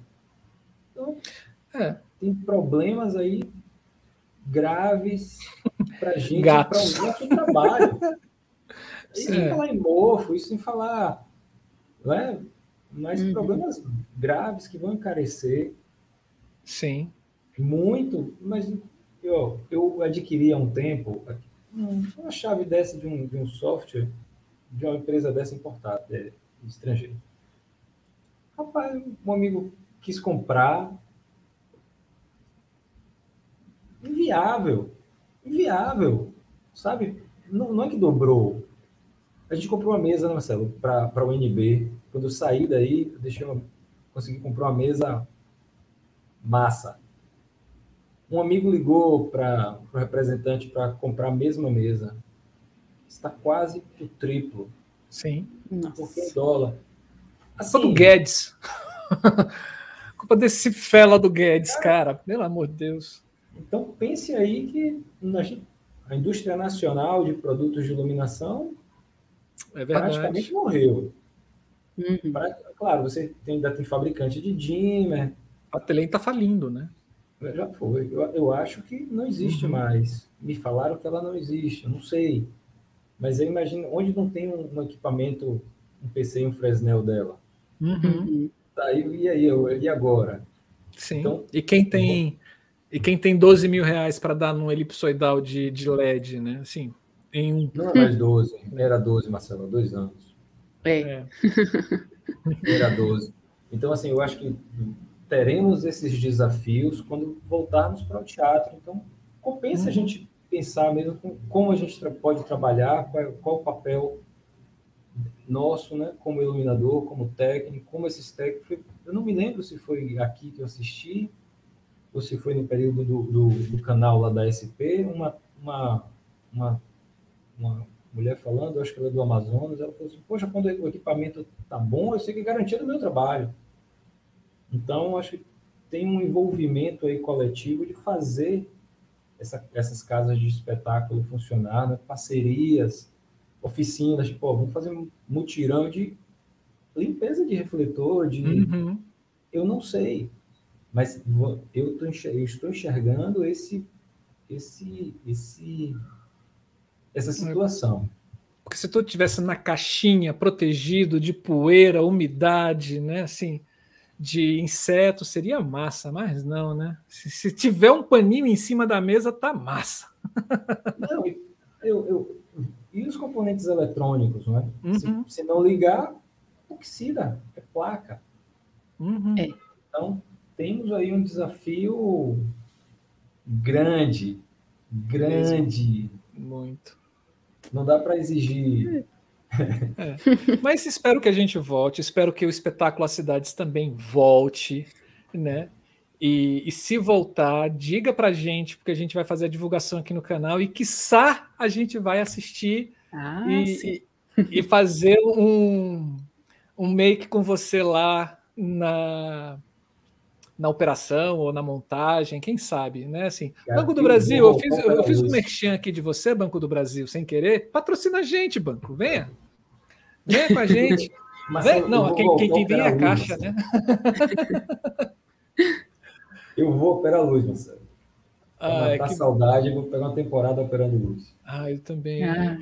Eu tive uma oportunidade de entrar num teatro aqui, assim, quando eu senti aquele cheirinho de mofo, rapaz. Ai, é, arrepiou, assim, todas as células do corpo, assim, entraram em frisson, assim. Assim, ô, oh, saudade de brigar com alguém, né, assim Assim, aperta esse, essa garra desse refletor, amigo. Hoje eu até aceito sem garra, assim, sem, sem aperto na garra, refletor mole, assim, até aceito isso. Eu, encontrei umas gelatinas aqui em casa grudadas, cara. Cara, envelheceram. É. Endureceu. Mas, Pedro, muito bom ter você aqui. Muito obrigada pela sua presença, por compartilhar com a gente esse processo seu de forma tão gostosa de ouvir e tão bonita mesmo. Obrigada, viu? Obrigado, Camila. Obrigado, Marcelo, pelo trabalho aí. Parabéns aí pela, pela, pela perseverança, né? Muito bom, muito bom. Estamos Obrigado. aqui vindo para Salvador, fora da com pandemia. Ó, tem uma praia Sim. boa, viu? Com certeza. Oba. Adoro essa terrinha, rapaz. Eu gosto de tomar saque na praia. Hum, saque na praia?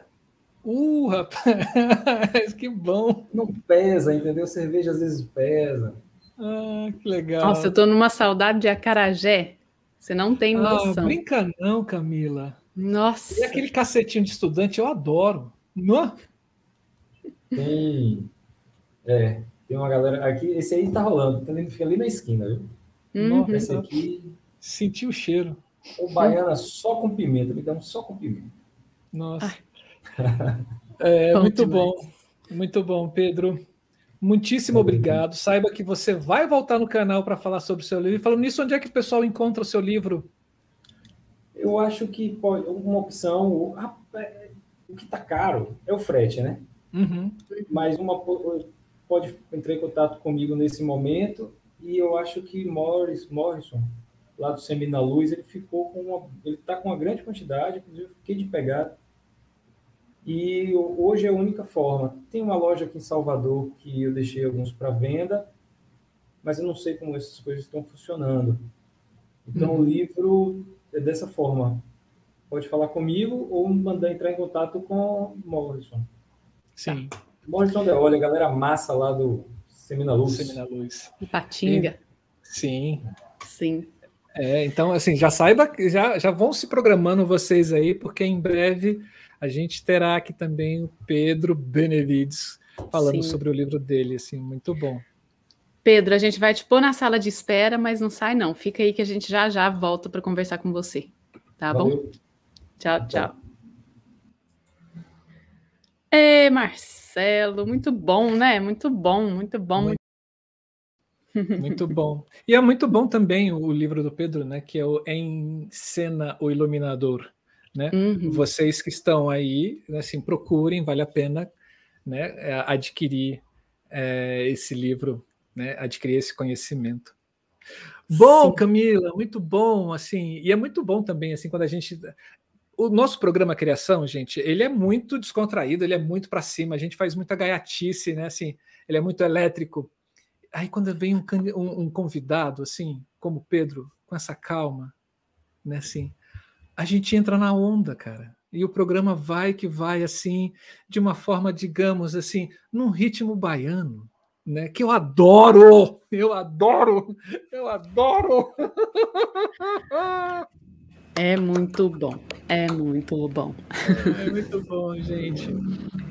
E você que está assistindo, diga para gente o que, que você gostou, de, se você gostou desse programa, o que, que te interessou.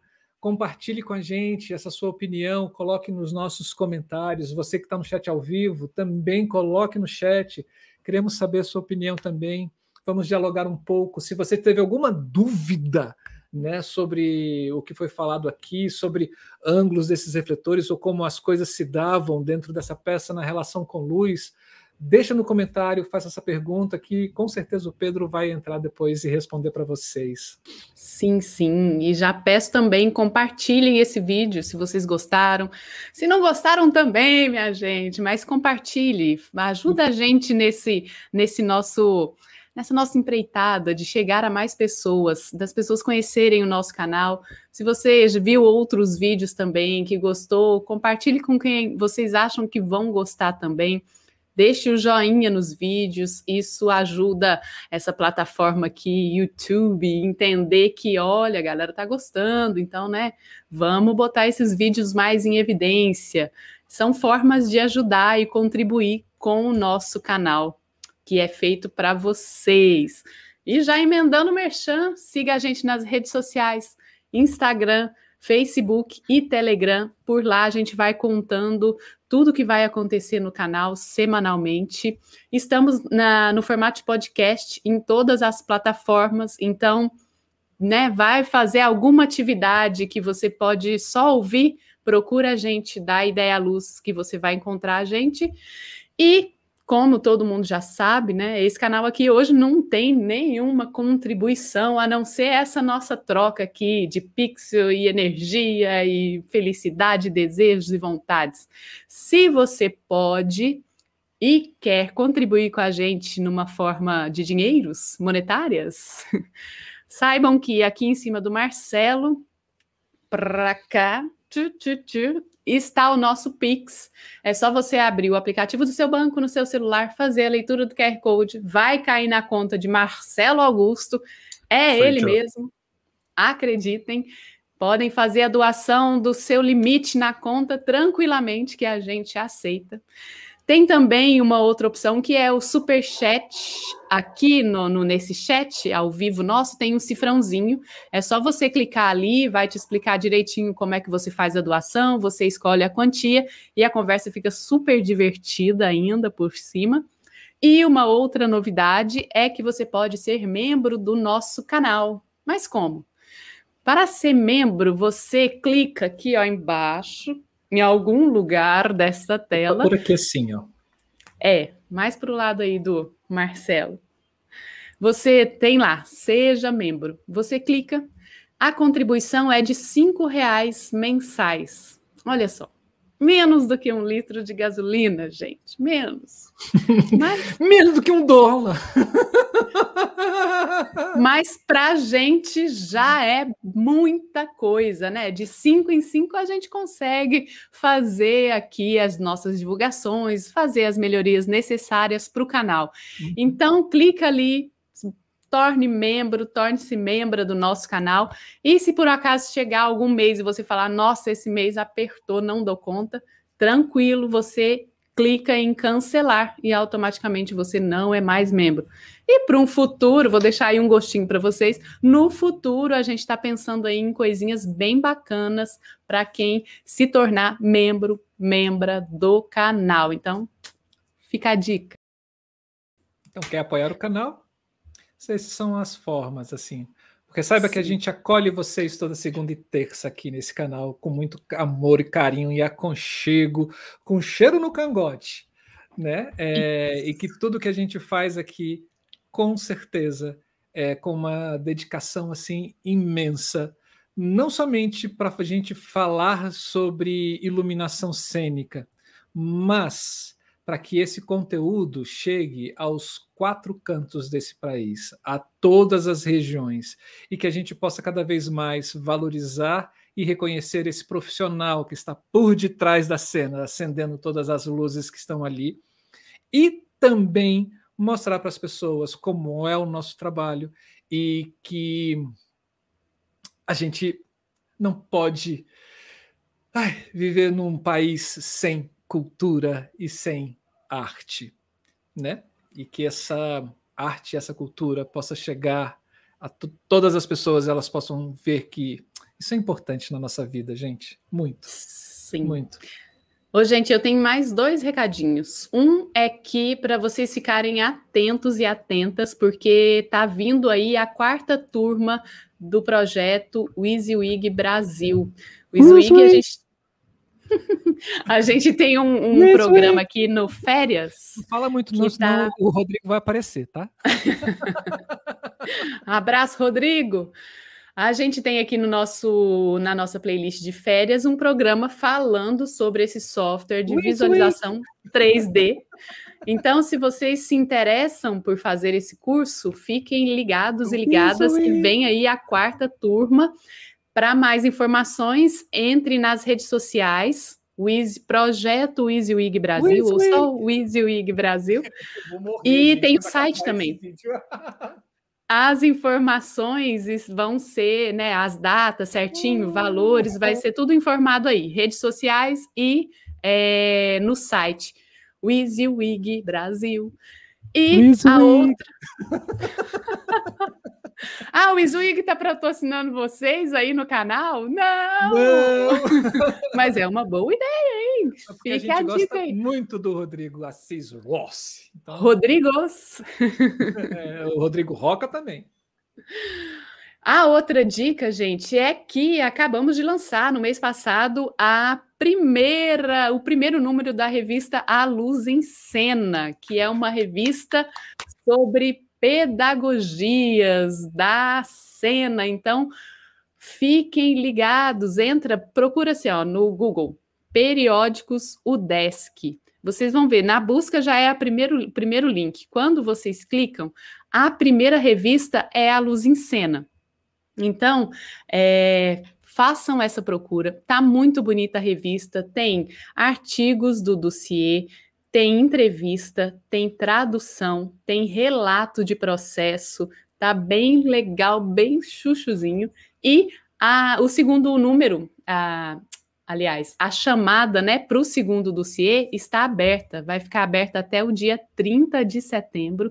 Neste mesmo link aí do, do Periódicos, tem tanto para você acessar a revista, quanto para você acessar é, para fazer a sua inscrição. Então, você que tem algum relato, que tem uma entrevista ou tem um texto bacana que queira compartilhar, né, de forma escrita, entra lá, dá uma olhadinha nas normas, é até dia 30 de setembro e tá bem legal, é a primeira revista da área de iluminação, cenografia, figurino, das poéticas cenográficas. Então, vamos prestigiar e convido vocês, colegas que tenham trabalhos e queiram divulgar dessa forma escrita, a também é, publicarem nas próximas edições, nos próximos números. E é isso. Camila, gente, é, eu vou quando acabar esse vídeo, eu vou tomar uma bronca da Camila. não vai não, porque agora até o final eu vou fazer. então, gente, vamos encerrar o nosso programa de hoje. Todo mundo sabe que quando a gente está aqui com o programa Criação, a gente encerra com ah, o livro do Rui Castro, Malmoro, uma antologia definitiva das frases venenosas. E, e a frase que eu tinha escolhido não tem nada a ver com esse final, mas a frase que eu tinha escolhido para hoje era do Jean Paul Sartre, que ele fala: o inferno são os outros.